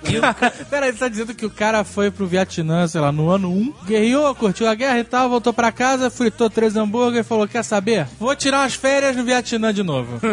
o, o ambiente econômico era um pouco diferente também. O cara viu, bom, vou, vou lá mais uma vez, vou ganhar uma grana, vou ter uns benefícios, vou lá de novo, entendeu? Mas aí quando o cara chegou de novo, o buraco era mais embaixo, né? Pelo que eu sei, e eu talvez não saiba muito, a maioria dos caras que foi lutar no Vietnã, não nos primeiros anos, mas depois, não eram voluntários, né? Era uma galera que ia, ou tu vai pra cadeia ou tu vai pro Vietnã. Não tinha um esquema desse? Isso aí, é- era convocação militar, normal. É, mas teoricamente se o cara já foi, ele não, ele não ia obrigado de novo. Não, não, né? de novo não, de novo não, é. É, Certeza. mas o cara ia voluntário de novo. Pô, O cara poderia voltar como um voluntário, né? E como você comentou, o cara ia pra Guerra da Depressão lá e ficava lá e, cara, e voltava viciado em heroína, maluco. E tinha muita, muita droga. E isso até gerou a história do Frank Lucas, que virou o filme do Denzel Washington lá, o Gangster, né? Do cara que foi até o Vietnã pra trazer droga dentro dos caixões dos soldados americanos, maluco. Isso É, e esse, esse foi o diferencial dessa guerra pras outras, né? Porque quando acabou a guerra, você tinha um monte de ex-combatente que voltava pra casa fudido, debilitado e tal, mas que era reabsorvido pela sociedade, né? Porque o cara foi lá defender a moral, os bons costumes, o American Way of Life, e voltou pra casa e beleza, toma aí por você. Nessa guerra, além de voltar um bando de pária, drogado, fudido, voltou uma galera que era muito mal vista porque a opinião pública É. ficou completamente contra os soldados. Eles viraram a bucha de canhão. Acabou que eles estavam lá não por uma opção, pelo menos a maioria, né? E acabaram sendo julgados como assassinos de bebês e o cacete, drogados assassinos de bebês. É praticamente o Rafinha Bastos na, na, na, na guerra, né, cara? Voltou, o cara foi normal e voltou o Rafinha Bastos. Não é que o que aconteceu no Vietnã não acontecesse em outras guerras, mas é que essa foi uma guerra que foi transmitida ao vivo, né? Exato, exato. Essa foi a grande diferença, exatamente, é. E aí teve essa parada da opinião pública. E a galera ficava sabendo dos podres. Pois é, pois é. Aí chega o cara que já não tem, né? A galera já não tá feliz do que, que ele andou fazendo lá, né? Daquele preconceito. Ah, não, Olha só. não. Você não falou preconceito, velho. Toca a Marília Gabriela aí, pô. E aí, chega esse malandro, todo asqueroso, com um elástico já amarrado no braço pra mandar o pico. Porra, foi muito diferente, né? A, a- a reinserção dessa galera na sociedade. Eles viraram párias, cara. É, o cara que voltou da guerra da Segunda Guerra é totalmente diferente do cara que voltou da guerra Exato, do Vietnã. exato, né, cara? São dois veteranos completamente diferentes, né? A parada das drogas não era uma questão tão primordial, porque os caras que estavam fazendo manifestação contra a guerra eram mais drogados ainda, porra. Não foi só o drogado, foi uma galera cachorro louco, porque a parada lá foi muito traumatizante nessa reta final, né? Tem uma diferenciação da galera que foi no começo e da galera que foi no, no final da guerra muito forte, entendeu? Essa galera que voltou do final da guerra veio pancada mesmo, cara, porque a parada lá foi traumatizante, entendeu? Quem foi no começo foi o Mel Gibson, quem foi no final foi o Charlie Sheen, é isso? Aí, então era fácil pro cidadão americano justificar até o fracasso lá da guerra. Falou, bom, o tipo de gente que tava lá também, né, cara? Ou, quem tá aí na minha frente? Como é que o cara tá aqui? Era mais fácil falar isso do que pensar o contrário. Esse cara ficou assim. né? Só pra fazer um contexto geral com o livro, né, cara, o que eu tentei mostrar aí foi justamente todo esse processo, né, como tinha um personagem estilo Highlander, assim, que passou pela Segunda Guerra Mundial, como é que foi ele voltando da Segunda Guerra Mundial tratado como herói, como é que foi ele voltando do Vietnã, né, tratado como, como merda, né. É difícil lidar com a perda da guerra, né? Assim, eles tentam reescrever a história, né? E nunca. No Rambo, né? No Rambo, e, e- mas assim, nunca mostrando uma derrota, né? Como foi, né? E assim, eles não, nunca assumiram a derrota. Eles saíram de lá, vou vazar aos poucos que a festa acabou. Mas eles não assumiram, mas é uma. É, ficou aquele sentimento de perdemos, né, cara? Olha, eu vou te falar, inclusive, que tem poucos livros sobre o Vietnã, falando sobre o Vietnã, se você procurar americanos, comparados do que tem na Segunda Guerra Mundial, tem muito pouco sobre o É Vietnã. claro, é muito normal. Eu vou falar uma parada que eu, eu sei que o Eduardo gosta também, que é o Asterix. Né? Eu, sempre, eu, sempre, eu sempre vou buscar algumas referências de Asterix, que é uma parada que foi, fez parte da minha adolescência, né? De ler Asterix. E tem um, um episódio, um livro lá, que é o Asterix e o Escudo de Arvene, que o Asterix vai pra região lá onde teve a batalha com os romanos, lá do Vercingetorix e tal, não sei o quê, e eles celebram a batalha que o Vercingetorix vence, mas é tabu falar da que ele entrega o, o escudo lá nos pés de César. E fica muito claro lá no, dentro do livro, o, o, né, o, o venceu a batalha e o perdeu, né? Como que se lida com isso. Isso é tão bizarro, inclusive, que justamente o que aconteceu a partir de 69 com o Nixon, né, que foi eleito Nixon, ele começou o programa de retirada. Vamos nos render, só que a gente não pode sair assim. Então, qual foi a. Ah, qual não, foi não, não, Qual nunca foi? vamos nos render, não, Não, então, passou pela cabeça dele, né? Justamente, então qual foi o plano de retirada? Primeiro foi a chamada vietnamização da guerra. Eles falaram: olha, o nome do plano era até justamente como vocês falaram, o nome do plano era Paz com Honra. É. Olha só o nome. É, claro. O que, que, que era Paz com Honra? Paz com Honra era você entregar, né? Eles falaram: a gente vai entregar o comando da guerra aos exércitos sul-vietnamitas. Agora já tem condição de lutar pelos seus territórios, já temos o treinamento suficiente e tal. Cara, na hora que eles saíram, o Vietnã do Norte entrou em 75, entrou em Saigon, a guerra acabou na hora, né, cara? Então é, era só o jeito de você escrever aquilo, porque era realmente uma saída com o rabo entre as pernas. E aí tem aquelas cenas famosas dos caras todos saindo no último minuto das embaixadas e tal de helicóptero indo pros porta-aviões lá. E aí não tinha espaço pra todos os helicópteros pousarem e os caras jogando helicóptero no mar pro outro pousar. É, puta, é, é um fim de guerra. Esses vídeos todos no YouTube, se você botar The Last Day in Saigon, tu vai Last ver Day in lá. Saigon, é, Eu não exatamente. posso ouvir Saigon que eu lembro logo de uma música. Emílio Santiago, eu sabia. Toca ele, ó, Rádio Fogo. Nosso apartamento. Cara, eu nunca entendi essa- essa música, cara. Se alguém conseguir me Essa, explicar. essa música é a música de um veterano do Vietnã. né? lembrando das noites dele com as prostitutas, É, né? exato, pode ser, cara. Sempre que eu ouço essa música, por algum motivo nefasto, e é, sei lá, nosso apartamento, um pedaço de Saigon, eu imagino aqueles puteiros baratos. É, luz vermelha. Luz vermelha, aquela cortina de miçanga, É, exatamente, aquele ventilador de teto devagar. girando devagar. Vou te falar também que rádio que tu tá escutando aí, velho.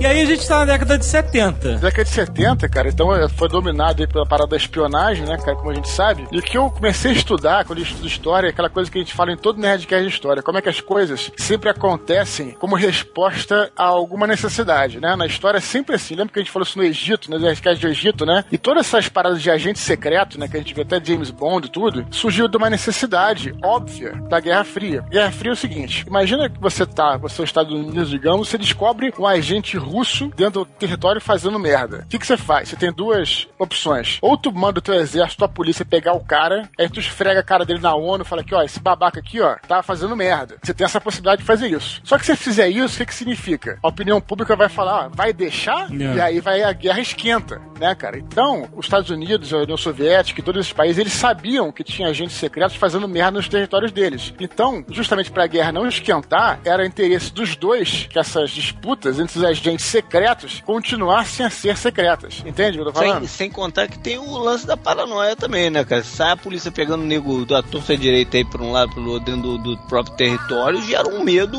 constante das pessoas, né? Do que tá acontecendo, do que pode acontecer. Com certeza, mas a paranoia não só das pessoas, como do governo, de o cara falar, ó, vai entender isso como um ato de guerra. Então, vamos fazer tudo na surdina. E aí você cria, né, os agentes secretos, os contra-agentes secretos, e aí que surgiu toda essa parada da década de 70, né? Cara, um dos principais cases, e é interessante pra quem gosta de estudar década de 70, até já sugeri a gente fazer um Nerdcast só sobre isso, que é muito interessante, que é o, a história da Operação Ilha de Deus, né? Que a gente já falou rapidamente em alguns Nerdcasts aqui. Ela é bem simbólica do que aconteceu na década de 70, que foi uma operação que, primeiro, que teve um atentado terrorista em Munique, né? Como a gente sabe, teve o filme do Spielberg. O filme do Spielberg retrata, retrata essa, a, Operação Era de Deus, exatamente. Munique. O filme do Spielberg é muito bom, tem o seriado na televisão também, que é Sword of Gideon. Só que mais interessante é o livro, né? O livro é totalmente baseado em fatos reais e é baseado nas memórias do Avner, que foi o chefe desse grupo. Então o livro é completamente real, né? Dentro desse contexto. Então, qual foi a história, né? Os palestinos fizeram, né? O, o,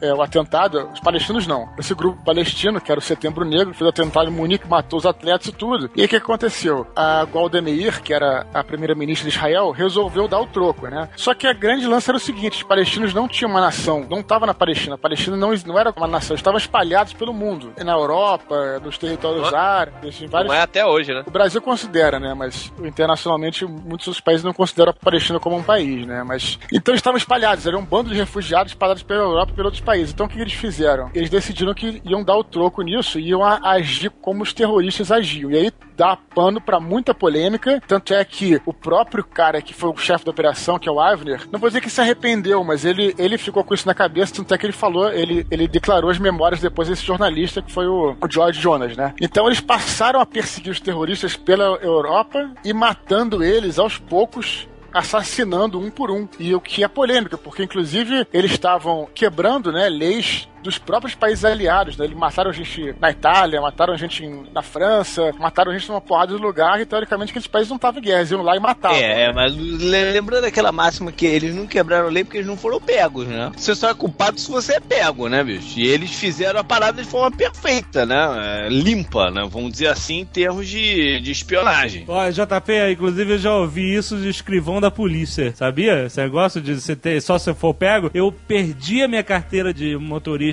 no, no avião, e aí eu fui na delegacia do aeroporto pra declarar, porque eu ia ter que embarcar sem o documento, né? Tinha que fazer um BO lá e tal. Aí eu perguntei pro policial, olha, até eu pedir minha segunda via, esse documento, esse BO, ele, ele serve pra provar que eu tenho uma carteira, eu posso dirigir? É, aí...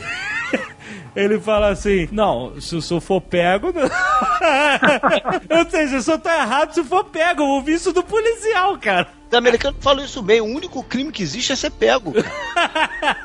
Agora, é, você tem razão, né? Esse grupo que é o grupo do Avner não foi pego, mas um outro grupo, porque eles não eram o único grupo atuando, na verdade, né? Teve um outro grupo dessa mesma Operação Hora de Deus que fez merda, matou sem querer um garçom, acho que foi um garçom marroquino em- na Dinamarca ou na Noruega, eu não lembro exatamente o que que foi. Matou, os caras foram presos, cara. E aí precisou entrar negócio diplomático e se fuderam todos. né? Mas não foi o grupo que você acompanha no livro. E a crise no Oriente Médio? Como é que isso aparece no livro? É, tinha que abordar também isso aí, porque também é uma parada que tem tudo a ver, né, com a história do século XX, né? E, mais uma vez, que eu acabei de falar aqui, na história uma coisa leva a outra, né, cara? Então é. Desde a criação do Estado de Israel, no final da Segunda Guerra Mundial, que começou os conflitos entre os israelenses e os palestinos, os árabes, né, que moravam lá. E teve um Inclusive explodiu guerra logo depois, né, cara? Foi a Guerra de Independência de Israel em 47, já começou o conflito aí, criou uma massa gigante de refugiados árabes que foram se alastrando para outros países árabes ali, entendeu? Então começou essa batalha, né? E aí, nos campos de refugiados, os palestinos começaram, é, eles não podiam contra-atacar militarmente Israel, então alguns começaram a fazer esses atentados terroristas contra cidadãos de Israel e para mostrar ao mundo, na ideia deles, que, que eles existiam, que o problema era real, etc, etc. Só que o que era bizarro é que cada atentado acabava ocasionando um outro ataque israelense, como por exemplo um bombardeio a campos de refugiados, tudo isso aí acabou gerando uma escalada da violência sem igual nessa região. E essa foi uma crise sinistra, né, cara? Depois acabou até levando a guerra do Líbano, caramba. Mas o que, que é importante a gente saber para geral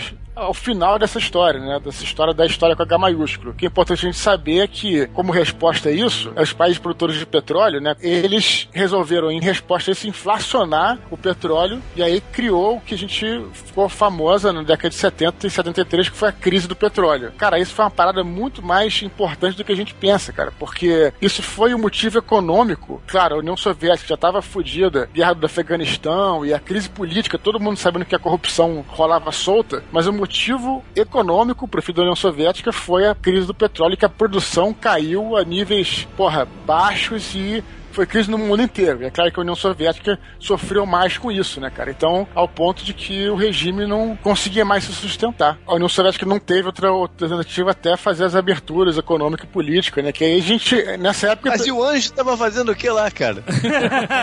o lance, como eu falei, né? Do, de você ter um personagem que atravessa décadas, né? É justamente você colocar na figura individual. Então ele sente tudo, né, cara? Então quando ele tá vendo a queda do muro de Berlim, é justamente ele tá nessa hora da queda do muro de Berlim. Ele lembra, né, quando a tropa dele passou em 45 por Berlim e tudo, e tendo essa reflexão de como é que o mundo mudou, né?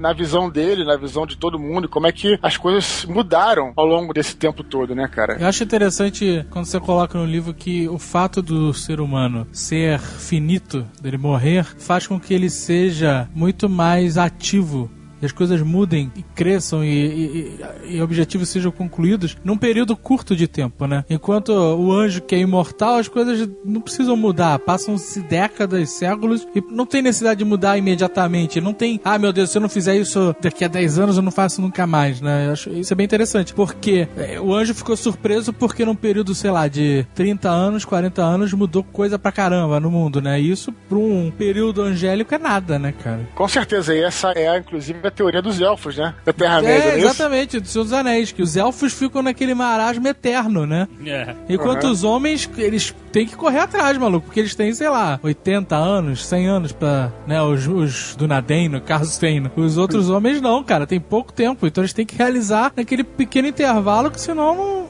não, nada acontece, cara. I love the smell Uma coisa que eu percebi no livro é que o querubim é naturalmente um soldado. Eles, eles têm essa, essa hierarquia, essa, essa postura militar. E no decorrer do livro, ele se sente confortável, mas ao mesmo tempo, as coisas que ele tem que fazer durante as guerras deixa ele desconfortável. Assim, é engraçado como. Enquanto ele é um anjo, ele é um soldado perfeito, e conforme ele vai, entre aspas, se humanizando, Exatamente. ele vai deixando de ser um soldado tão eficiente, né? Verdade, é verdade. É como se ele saísse do mundinho angelical lá do paraíso dele, onde matar tinha toda uma questão de honra da caixa dos querubins, e quando ele é jogado nas guerras e que ele tem que matar por outros motivos, aí é- a coisa começa a pesar no, no- A consciência. na consciência dele. Isso é bacana.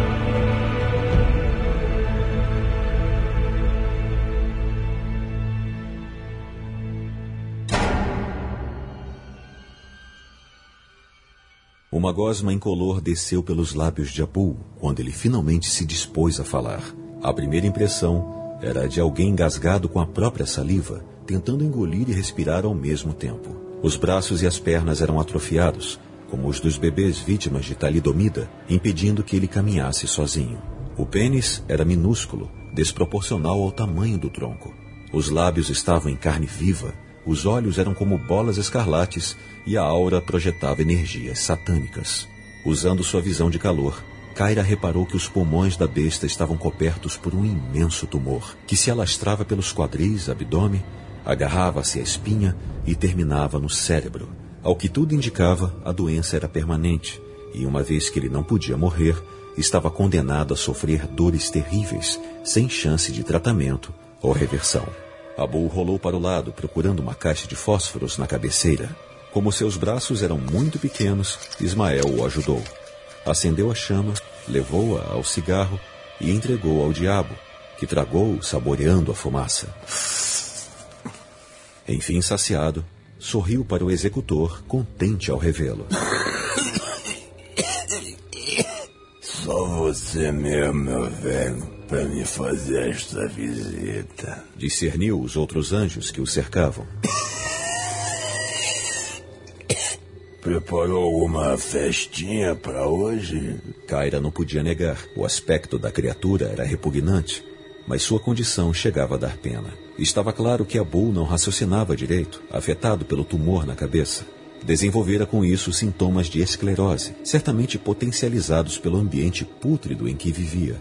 Ismael sentou-se ao seu lado na cama. Pegaram você. E pegaram de jeito. O que aconteceu desta vez? Ah, sempre. Fui seduzido. O infernal sibilou entre os dentes. Um bando de hippies, chupadores de pica. Usaram a clavícula de Salomão, puseram um sensitivo no meio do círculo. Tentaram de tudo para me conjurar. Pervertidos, pilantras, cagões. Agora já era. Fiz merda e foda-se. Sorveu outra tragada. Não é tão ruim se você pensar bem. Não é tão ruim. A perspectiva de ser aprisionado em um casebre parecia execrável a Ismael. A gente se adapta a tudo, filhão. O demônio apontou para o televisor desligado. É bom descansar um pouquinho, sem ninguém pra me encher o saco. Tornou a olhar para a ruiva. Deu outro sorriso. Não querem mesmo sentar, comer uns salgadinhos, colocar uma música? A loucura de Abu era algo semelhante ao mal de Alzheimer. A mente apagava os fatos recentes, mas preservava os acontecimentos distantes. Por outro lado, era curiosa a maneira como ele se expressava, sempre empregando gírias antigas, a maioria em desuso há décadas. Estamos buscando um amigo. Kyra tomou as rédeas da discussão. Ismael sugeriu que você poderia nos ajudar. Eu? Sim, você. Ela reforçou com o semblante fechado. O sujeito que procuramos foi tragado pelo rio Oceanos. O nosso plano inicial era localizar Agnias, a segunda cidade, a colônia que guarda uma das passagens para a Estrada Cósmica. E foi direta. Você saberia encontrá-la? Agnias. Hum. Ah, sim, já ouvi falar. Abu concordou, num rompante de sanidade. Mas, pelo que o meu mestre me disse, ela foi destruída. A exemplo das demais colônias atlânticas. Ismael inclinou-se para frente. Seu mestre usou essa palavra, destruída? Bem, não exatamente, mas convenhamos. O diabo abriu os braços. O que os leva a acreditar que ela estaria inteira? Nossas evidências são sólidas. Rebateu Kyra. Faz menos de três meses que estivemos em Atea, uma das dez colônias perdidas. Essa é a prova de que ainda há fortificações intactas, ocultas dentro de vórtices. Abu contemplou a janela. Soprou uma argola de fumaça. O cigarro já fora consumido até a metade. Mas veja, aí o caso é outro. Agnes não estava mais sob o controle dos Atlantes quando o dilúvio se abateu sobre a Terra. Não estava. A ruiva franziu o senho. Pelo que sei, ela foi invadida pelas tropas de Enoch durante as guerras mediterrâneas. Um fato histórico. Depois que um dos reis morreu, os generais abandonaram o lugar. Uraquim se irritou.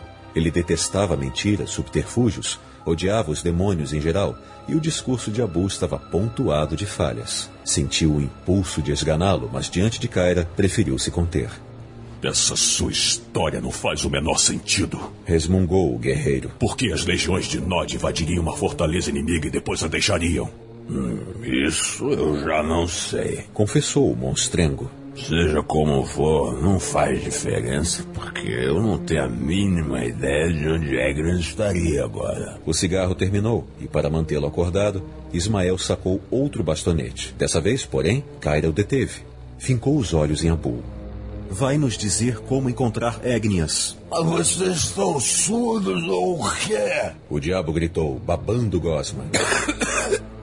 Eu sou apenas um servo. Meu amo não me diz muito. Ele continuava vidrado no cigarro. Acende aqui, amigo. Acende. Acende aqui, rapaz. Me faz esse favor pro seu irmãozinho. Hein? Não me deixa na mão, cara. Acende aqui pra mim. Mas o executor não se mexeu. Como juiz e carrasco, ele entendeu o que pretendia sua líder e entrou no jogo. Puxou o maço inteiro do bolso. Pode ficar com eles. Ismael esticou o pacote. Basta nos dar uma pista concreta. Filho da puta. A fera engasgou-se.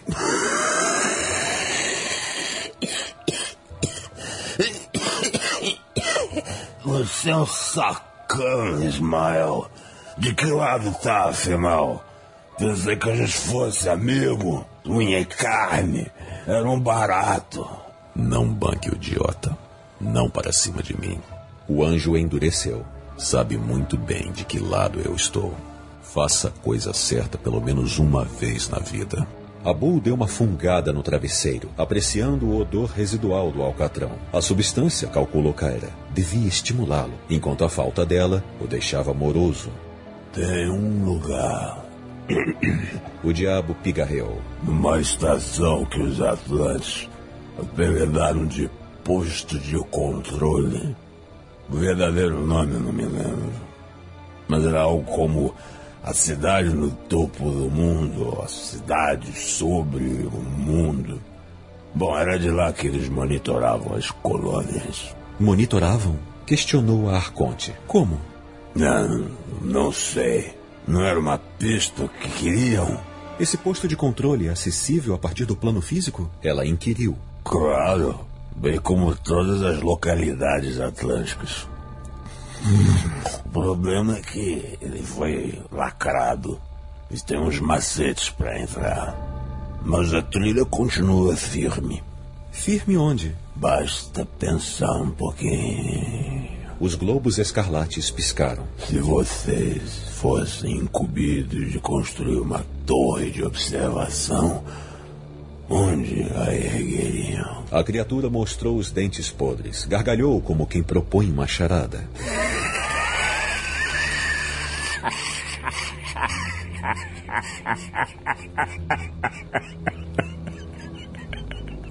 Quem pensou no Kanchenjunga acertou. Onde? Rosnou Uraquim. É a terceira maior montanha do mundo.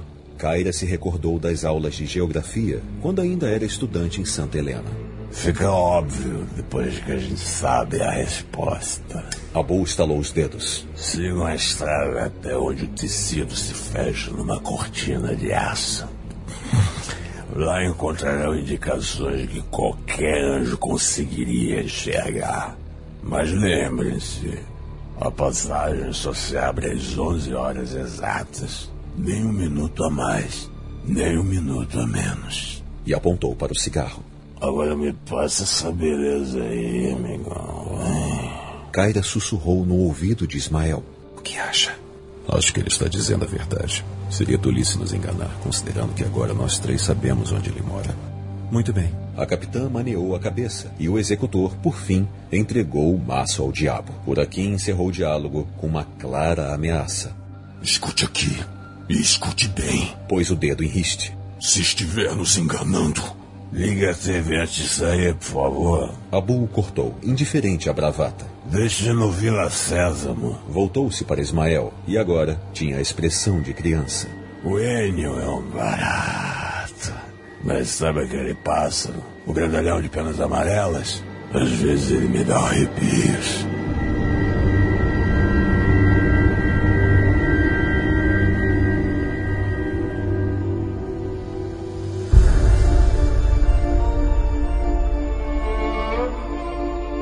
Eduardo, agora a, a perguntas frequentes, todo mundo tem essa dúvida, então vamos falar disso. Momento ele e ela.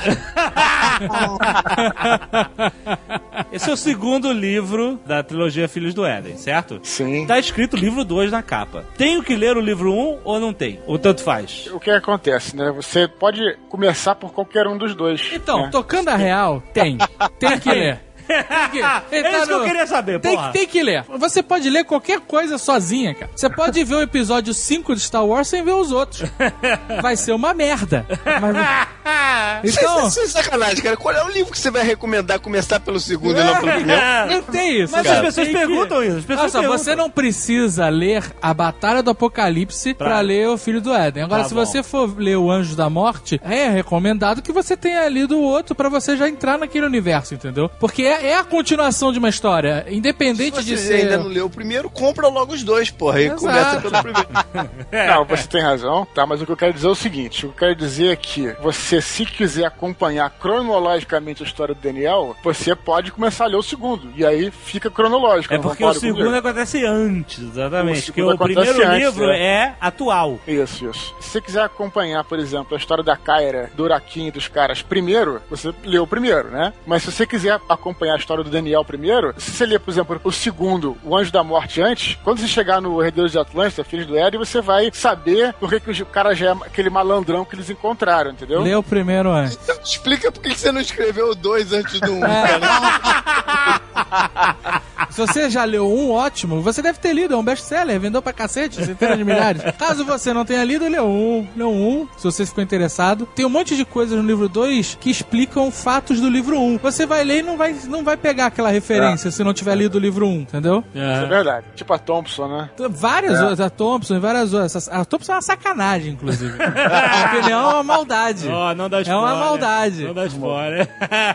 Mas eu acho, eu acho, e eu sempre tenho razão, que você tem que ler primeiro o livro 1 e depois o livro 2. Senão você podia fazer o livro fatorial, sem número. Você podia fazer Filhos do Éden, eh, Herdeiros de Atlântida, sem volume. É, tá escrito volume livro 2 por um motivo.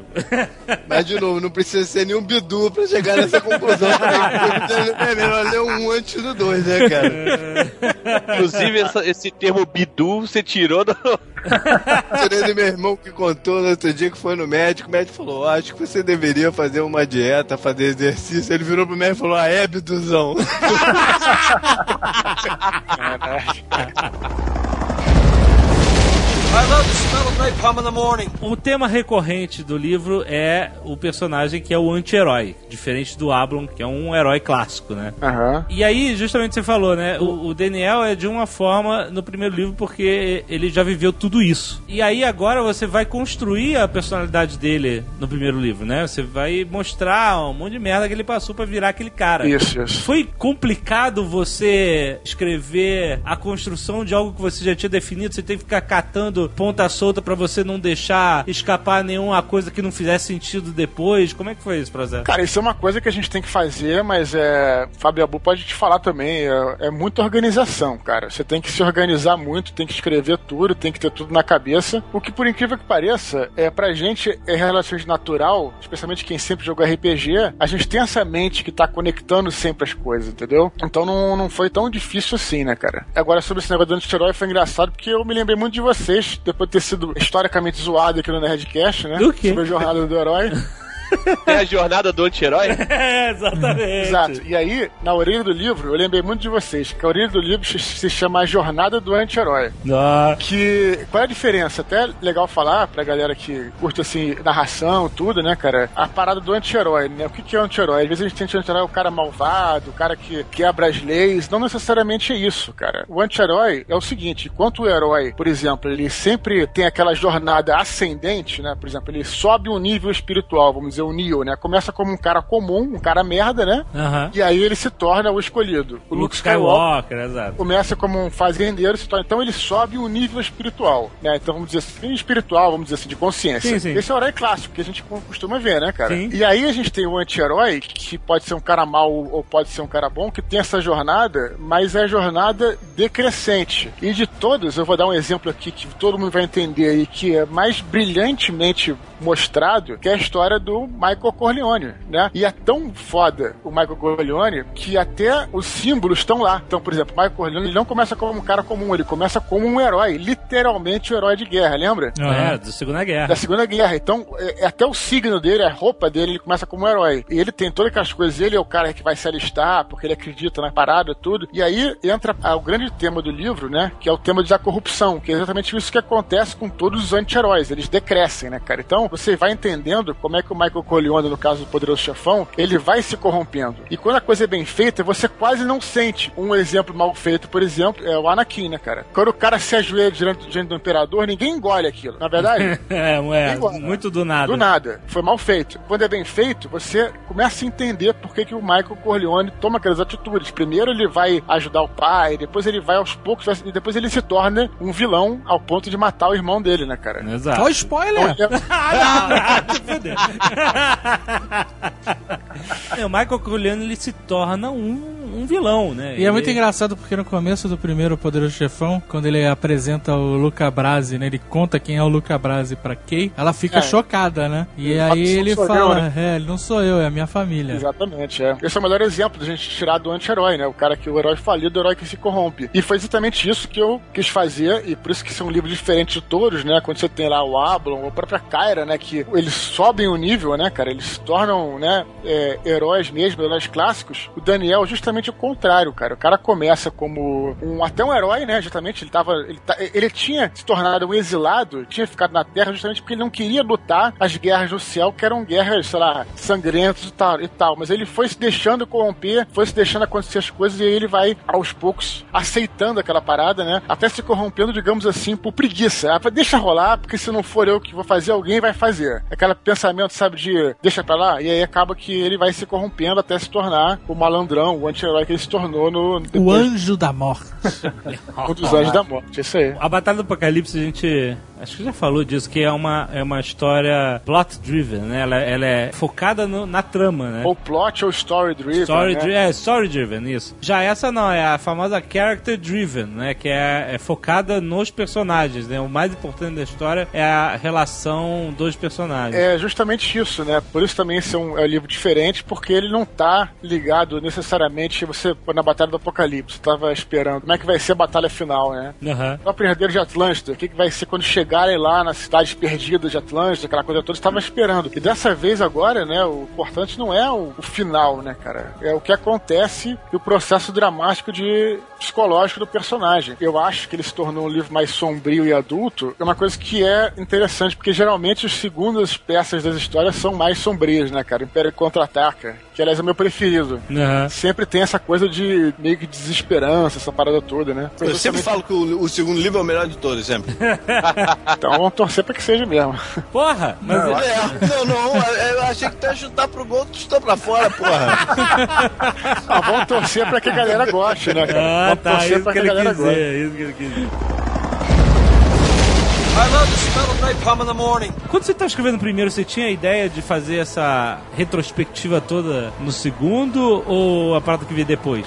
O e-mail Lost que demite os roteiristas. Tu não faz ideia. Não, já tem a história de todos os três livros prontas, né? Agora falta escrever. O que escrever que é o mais difícil de tudo, com certeza, cara. Essa é a parada mais sinistra de todos, é colocar no papel, né? E é claro que você vai escrevendo e as coisas vão mudando. Isso até a gente já falou, acho que o Nerdcast de professor escritor, que é pra gente ter um roteiro, você vai escrever, mas óbvio que ao longo do caminho, né, cara, muitas coisas vão surgindo e é bom que surjam e bom que você possa mudar as paradas, mas se você não tiver um roteiro, uma bússola, você se perde totalmente no meio da jornada, entendeu? É verdade, eu me lembro até que essa primeira ideia do, do Daniel era introduzir ele como espião no balé Bolshoi, né, cara? Lembra disso?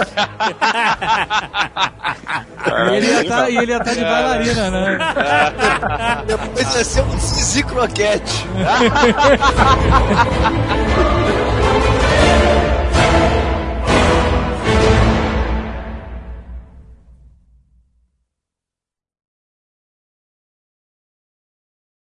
Teve um dia que o cara chegou no Twitter e falou assim: Caraca, eu não sei que o, o, o Tucano zoou o Dudu alguma coisa, falou que ele tinha 43 anos. Aí o cara, caralho, não sabia que o, que o Eduardo tinha 43? Eu falei, 43 não, ele tem 47. Aí o cara, caraca, maluco! Não, e botaram até na Wikipédia essa porra. botaram na